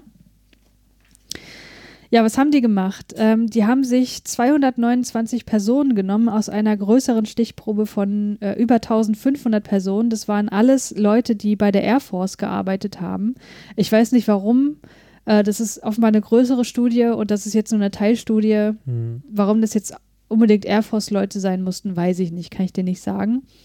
Ähm, auf jeden Fall haben die mit denen ähm, so persönlichkeitsdiagnostische äh, Interviews gemacht und da kam raus, na, 229 davon sind einer Persönlichkeitsstörung zuzuordnen. Und die mhm. hat man mhm. sich jetzt hier genommen. Und ähm, dann hat man ähm, Videoausschnitte aus diesen Interviews rausgeschnitten. Und zwar, als sie die Frage beantwortet haben, welche Aktivitäten machen ihnen Spaß. Ne, also das haben die, diese 229 Leute beantwortet. Mhm. Und diese Videos wurden dann den, ähm, der Stichprobe vorgeführt. Das waren Studierende, also eine typische Psychologie-Studierenden-Stichprobe 172. Die haben sich dann diese Videos angeguckt und sollten das beurteilen hinsichtlich verschiedener Persönlichkeitseigenschaften, wie attraktiv, wie attraktiv die die Person finden und wie gern die die kennenlernen würden. Mhm. Ja, und was kam da jetzt raus? Also äh, was ich wirklich beeindruckend fand, ist, also man hat erstmal geguckt, wie stimmen denn die, die Leute überein in ihren Ratings. Ne? Also beurteilen die einzelnen Leute die Leute, die sie gesehen haben, ähnlich. Und abgesehen vom Neurotizismus stimmten die Beurteilungen ziemlich gut überein. Also die waren sich alle ziemlich einig darüber, wie die Leute auf sie wirken. Okay? Mhm. Und die Person mit einer histrionischen Persönlichkeitsstörung, da war das so, dass die ähm, assoziiert wurden mit einer hohen Extraversion, hoher Verträglichkeit, hoher Offenheit, Sympathie und Attraktivität. Also die Leute, die bei denen diagnostiziert wurde, die haben eine histrionische Persönlichkeitsstörung, die wurden im Grunde komplett positiv bewertet. Also alles, was positiv sein konnte, war bei denen auch positiv. Mhm. Das waren richtig coole Typen so. Und Frauen, also da waren beide Geschlechter mit dabei. Mhm. Und die narzisstische und die zwanghafte Persönlichkeitsstörung. Ähm, wenn du jetzt nochmal an Patrick Bateman zurückdenkst oder an den, äh, wie hieß er noch, den Reynolds Woodcock, Mhm. was denkst du, wie man solche Leute einschätzen würde? Naja, erstmal als ähm, seltsam. Also als, ich würde erstmal ein bisschen äh, als komisch einschätzen. Okay. Also den Patrick Bateman, naja, das ist bestimmt so einer, der würde nur über sich erzählen Mhm. und ähm, würde keine Gegenfragen stellen oder so. Mhm. Ähm, also was dann auch als extrem unsympathisch erstmal rüberkommt. Okay. Und der Reynolds, ähm, ja, wenn der so mir gegenüber sitzen würde, Und dir sagen würde, was er gerne in seiner Freizeit macht? ja, das wäre, glaube ich, äh, ich weiß nicht, erstmal, es würde langweilig klingen, weil der vielleicht jeden Tag immer dasselbe macht und Ja. mit so einer unglaublichen äh, Perfektion und Ah, ich, ja, ich glaube, das würde mich auch so schnell langweilen, ja. weil der auch nicht auf andere, glaube ich, eingehen kann Mhm. in einem Gespräch. Also bei den Narzissten und bei den zwanghaften Persönlichkeitsstörungen war das hier in der Studie so, dass man da überhaupt keine Assoziation gefunden hat zwischen dem Urteil Hm. äh, des Raters, also der Studierenden, und der Selbsteinschätzung der Person. Hm. Also da war im Grunde überhaupt kein Zusammenhang. Äh, mit anderen Worten, die konnten das nicht erkennen Okay. bei diesen Personen. Also die haben nicht in irgendeiner Weise positiv oder negativ hervorgestochen. Hm. Und äh, es gab aber einige Persönlichkeitsstörungen, die sehr schlecht abgesch abgeschnitten haben hinsichtlich will ich kennenlernen. Also es gab so typische Leute, wo die Leute gesagt haben, nee, mit denen will ich eigentlich nichts zu tun haben. Ja, das würde mich jetzt mal interessieren. Und es waren die schizoiden und die schizotypischen Persönlichkeitsstörungen. Und die finde ich beide Ja. auch echt faszinierend. Und da müssen wir nochmal gucken, wo die vielleicht vorkommen. Also die Schizoiden, ähm, die sind ähm, gekennzeichnet durch einen gesellschaftlichen Rückzug. Das sind äh, absolute Einzelgänger und die haben auch eine emotionale Kühle. Hm. Also das sind wirklich Leute, die sich aus der Gesellschaft zurückziehen ja. aus freien Stücken. Und die schizotypischen, das sind eher so schrullig, exzentrische Leute, die haben ähm, starke Probleme mit zwischenmenschlichem äh, Miteinander, die haben dieses magische Denken, die glauben zum Beispiel an Esoterik, Mhm. Verschwörungstheorien und so weiter. Die haben eine starke soziale Angst und die ähm, oft ist es so, dass die sehr viel Argwohn ähm, in sich tragen, also dass, dass sie sehr misstrauisch sind so. Hm. Leuten gegenüber. Und die wurden tatsächlich eher als negativ bewertet von den Mhm. Personen. Und das ist irgendwie im Grunde auch ganz ähm, interessant, weil da fragt man sich natürlich auch, was ist Henne und was ist Ei, ne? Ähm, werden die gemieden, weil die das auch nicht wollen, Ja, weil die nicht gut ankommen wollen? Hm. Oder ähm, ja, Ja, ich Ne. glaube, das ist unterschiedlich. Bei manchen ist das, glaube ich, so, die werden dann erst so, hm, dadurch, dass sie irgendwann mal gemieden wurden ähm, und sich, haben sich deshalb zurückgezogen, haben das dann irgendwie entwickelt. Und manche, die sind halt schon immer irgendwie so, hm, so gewesen und wurden deswegen gemieden. ja. Also ich glaube, das kann man, kann man das irgendwie nachprüfen? Naja, bei den Persönlichkeitsstörungen sagt man ja, wie gesagt, die entwickeln sich in der frühen Jugend schon. Mhm, ja. Insofern, aber es ist ja äh, manchmal vielleicht auch eine sich selbst verstärkende Sache, ne? dass sie merken, okay, ich komme bei den anderen Leuten nicht an, also brauche ich mir auch nicht mehr so viel Mühe zu geben, gut anzukommen und dann verstärkt sich das selbst. Dann so ein Selbstschutz auch irgendwie Ja, sich zurückzuziehen genau. und ja. Ja, also was die Leute jetzt, die Forscher hier schlussfolgern, ist, ähm, je höher die eingeschätzte Extraversion, Offenheit und Verträglichkeit, desto höher die Sympathie. Und deswegen ist es eben auch so, dass Personen mit einer histrionischen Persönlichkeitsstörung hier bei den Leuten, die das geratet haben, besonders gut ankamen. Ja, also die Personen, die ihr Selbstbewusstsein aus der Anerkennung anderer Leute ziehen, nämlich die Histrioniker, die werden von anderen auch als sympathischer und attraktiver eingeschätzt. Also die Mhm. scheinen schon was richtig zu machen. Ja, aber irgendwann ist es halt so, dass dann wohl die Fassade auch bröckelt. Bei oder Könnte sein, Hast ja. du da auch was dazu? Nee, also in der Studie ging es ja wirklich Ging nur um nur den, den ersten, ersten Eindruck. Eindruck, ne? Hm, Genau. Okay. Aber fand ich schon interessant. Ich meine, Hm. wenn man so Diagnosekriterien liest von Störungen, da, ich meine, jeder denkt da, ach, die, der da, das ist doch genau der. Hm. Ne? Kennst du denn auch solche Personen? Also jetzt von deinem äh, Freundes- oder Bekanntenkreis? Die Histrioniker sein Ja. könnten. Ja, ja, habe ich doch schon vorhin angeschnitten. Ach so, hast du schon, okay. Ja, also diese zwei Männer. ne? Ja, aber das ist ja dann eher so von meinem Umfeld. Ja, okay. Ach, du meinst jetzt speziell von meinen Freunden? Ja, ja, genau, von deinem. Nein, wollen also meine Freunde, die sind alle. Alle total perfekt. Nee, keine Ahnung, also da fällt mir wirklich keiner ein. Hm, okay. Ja. Ja, mir würden sofort einige einfallen, auch die ich so, ich hatte ja mal einen Mitbewohner gehabt. Ja, Ähm, den musste ich auch denken. Ja, und der, das war so ein typisches Beispiel. Also am Anfang fand ich den total sympathisch und dachte mir auch so, oh, da hast du ja einen coolen Mitbewohner so gefunden, ne? weil der auch Mhm. am Anfang alles dafür getan hat, um gut anzukommen. Ja, Ne? Und der hat zum Beispiel auch gekocht für mich und so. Und da dachte ich mir, das ist ja ziemlich cool hier, ne? Ja. Mit dem. Und da habe ich auch noch so, sogar jedem erzählt, weiß ich noch, ähm, so, ja, mein Mitbewohner ist super cool, so, ne, war so, so total zufrieden. Auch weil, weil ich so ein Mensch bin, ich sehe erstmal so das Gute in den Menschen, so. Mhm. Ne? Ich stempel die meistens nicht so ab als, naja, ach, ich weiß nicht, hm, keine Ja, Ahnung, so. Ich ja. denke erstmal, ach, das ist doch alles super hier, ne? Ja, und, ja. ja, und dann war es wirklich so nach ein paar Monaten oder schon nach ein paar Wochen ähm, hat sich das stark verschlechtert. Also es hat dann schon, und das war genauso wie bei Sunset Boulevard, wo dann mein Mitbewohner angefangen hat, so Forderungen zu stellen. Also dass er sich, also dass er so verlangt hat, dass ich Dinge mit ihm zusammen mache, obwohl ich das nicht wollte. Also der Mhm. hat sich so, der wollte mich auch so an sich binden. Mhm. So. Und das wollte ich natürlich nicht. Weil ich mir dachte, naja, okay, wir sind hier erwachsene Menschen, ich muss nicht mit dir ständig hier was machen. ja. Ich habe selber was zu tun und so und das hat er nicht eingesehen. Und der wurde dann richtig komisch. Also der hat dann Dinge getan. Ja, da dachte ich mir dann wirklich schon so, das ist nicht mehr normal. Und der Mhm. hatte ganz schön, also der hatte einige äh, Verhaltensweisen, äh, die ich sehr seltsam fand. Also Mhm. es hat schon angefangen, dass er dann Dinge geklaut hat und so. Das waren schon wieder so, das sind, das sind schon wieder andere Störungen, so, die da aufgetreten sind. Also der hatte einiges, was im Argen war. Ja. Und naja, das, und da sehe ich den ganz schön da drin, so, auch so eine histrionische Persönlichkeitsstörung. Ja.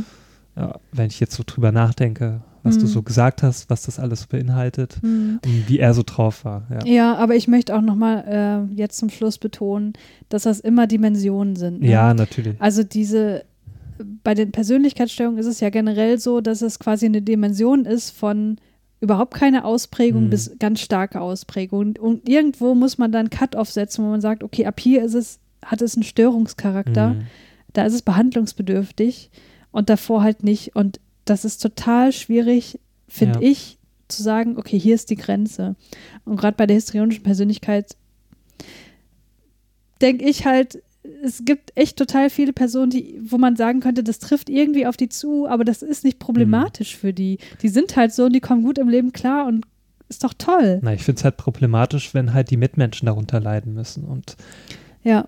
in manchen Fällen, also von Leuten, die ich kenne, da wurde es halt irgendwann zu einem Problem. Hm. wenn die so Forderungen gestellt haben. Also Ja. wenn die dich so sehr an sich binden wollten, dass du da einfach nicht mehr mit einverstanden warst. Ja. Und du dachtest, lass mir doch die Freiheit so, ne? Mhm. Und die dann komische Mittel auch an, äh, angewandt haben, also wie halt die, die Norma, ne, die ja auch Ja. dann Dinge angewandt hat bei dem Joe, die einfach nicht mehr zu vereinbaren waren. Also, Mhm.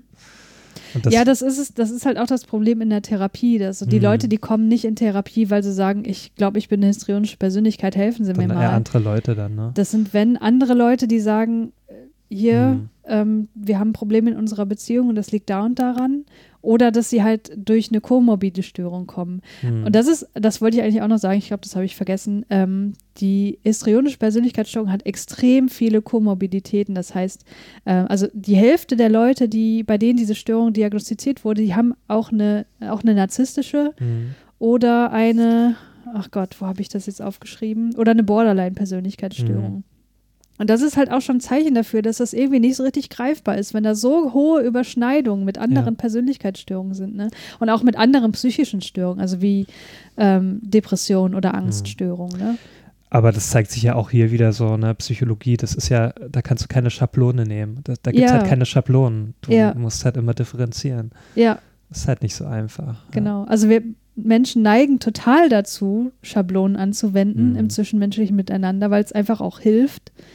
Ne? Dass man weiß, okay, der ist so und so. Also man steckt Leute schnell in Schubladen. Ja. weil man die dann auch besser einschätzen kann und so weiter. Aber das ist halt auch mit der Gefahr verbunden, dass man eben nicht mehr genug differenziert. Ja. Hm. Ja.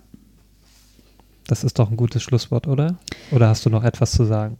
Ähm, nee, ich denke, das ist ein gutes Schlusswort und damit kommen wir zum Wissenschaftslexikon.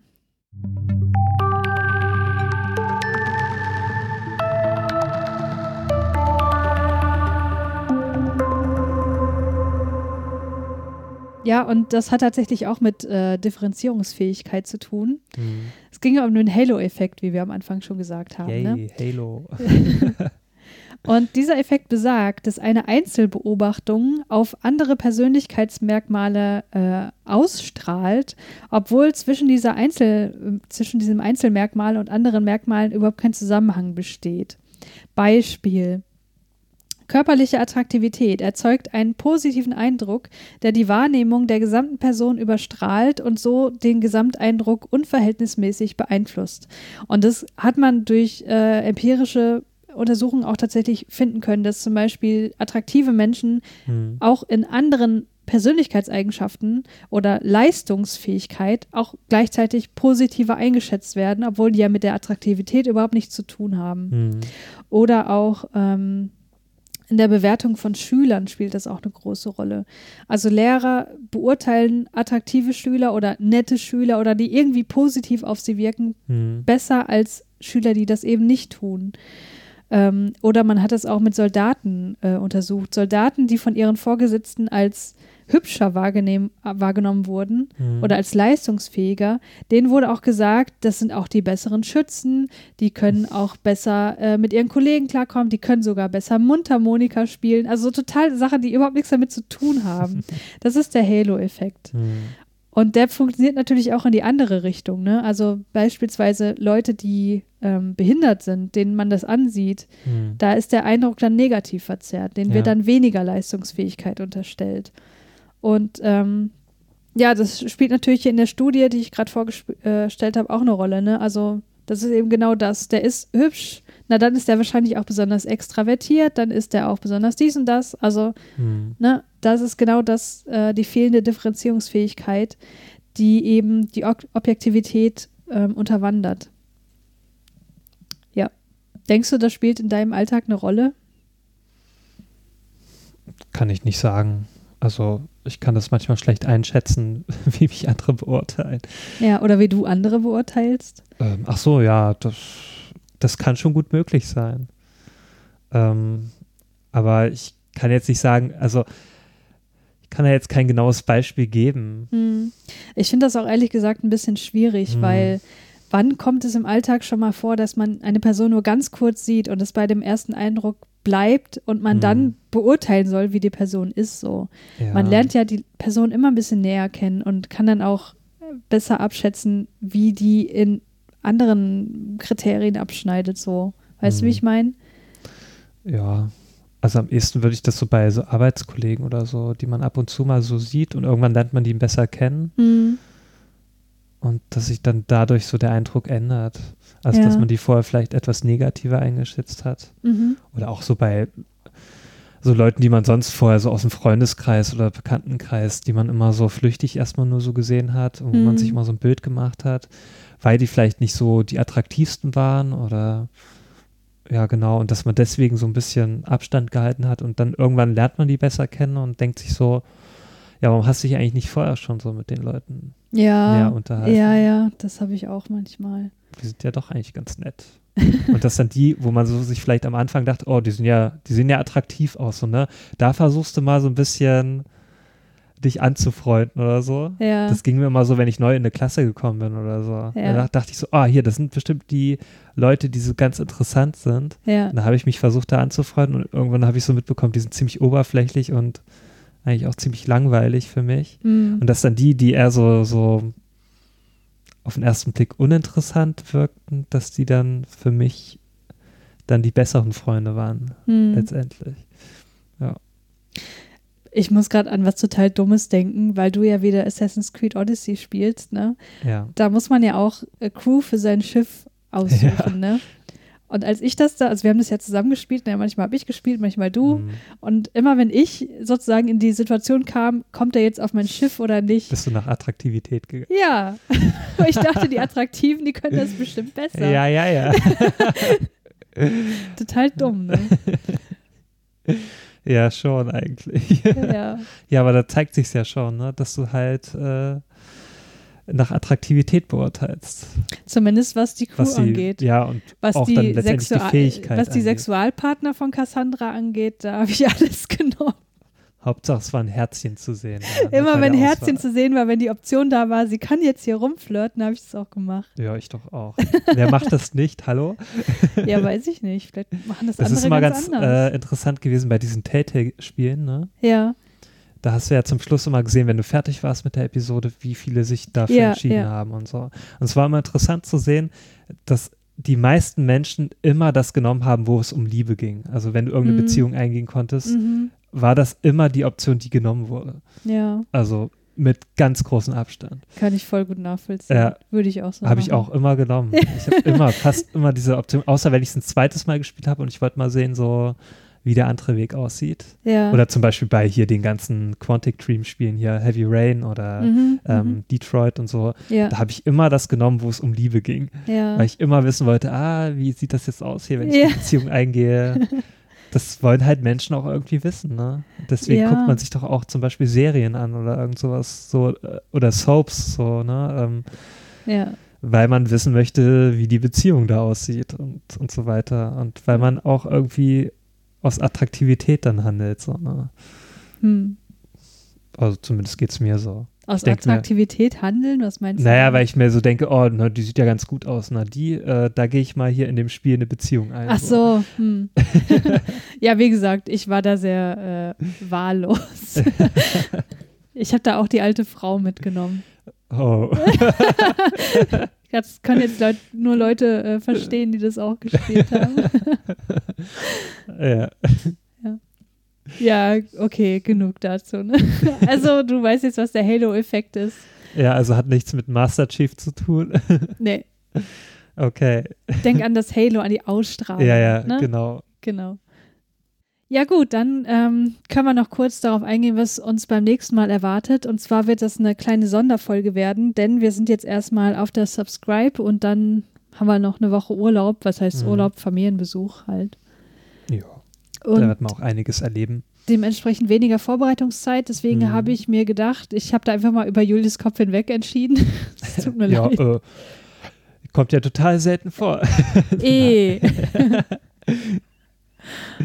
Ja, aber ich mache das, ich lasse dich ja gerne ähm, entscheiden.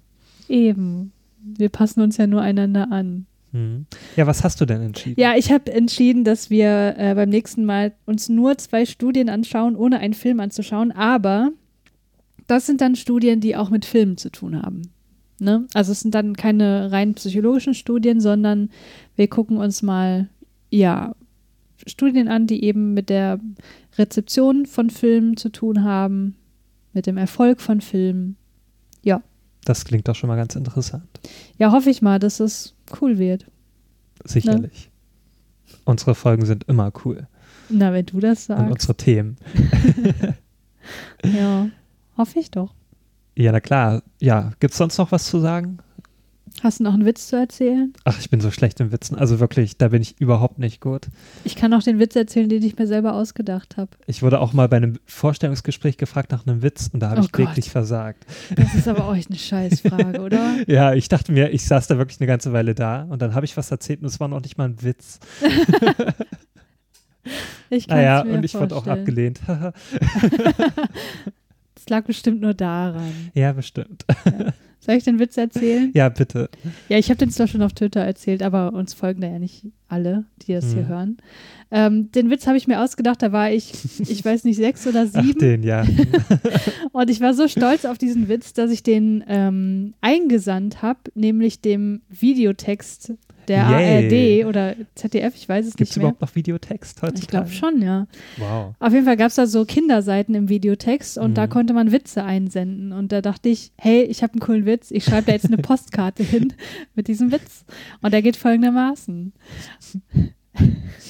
Ein Mädchen steht mit geschlossenen Augen vor dem Spiegel. Da kommt der Vater rein und fragt, was machst du denn da?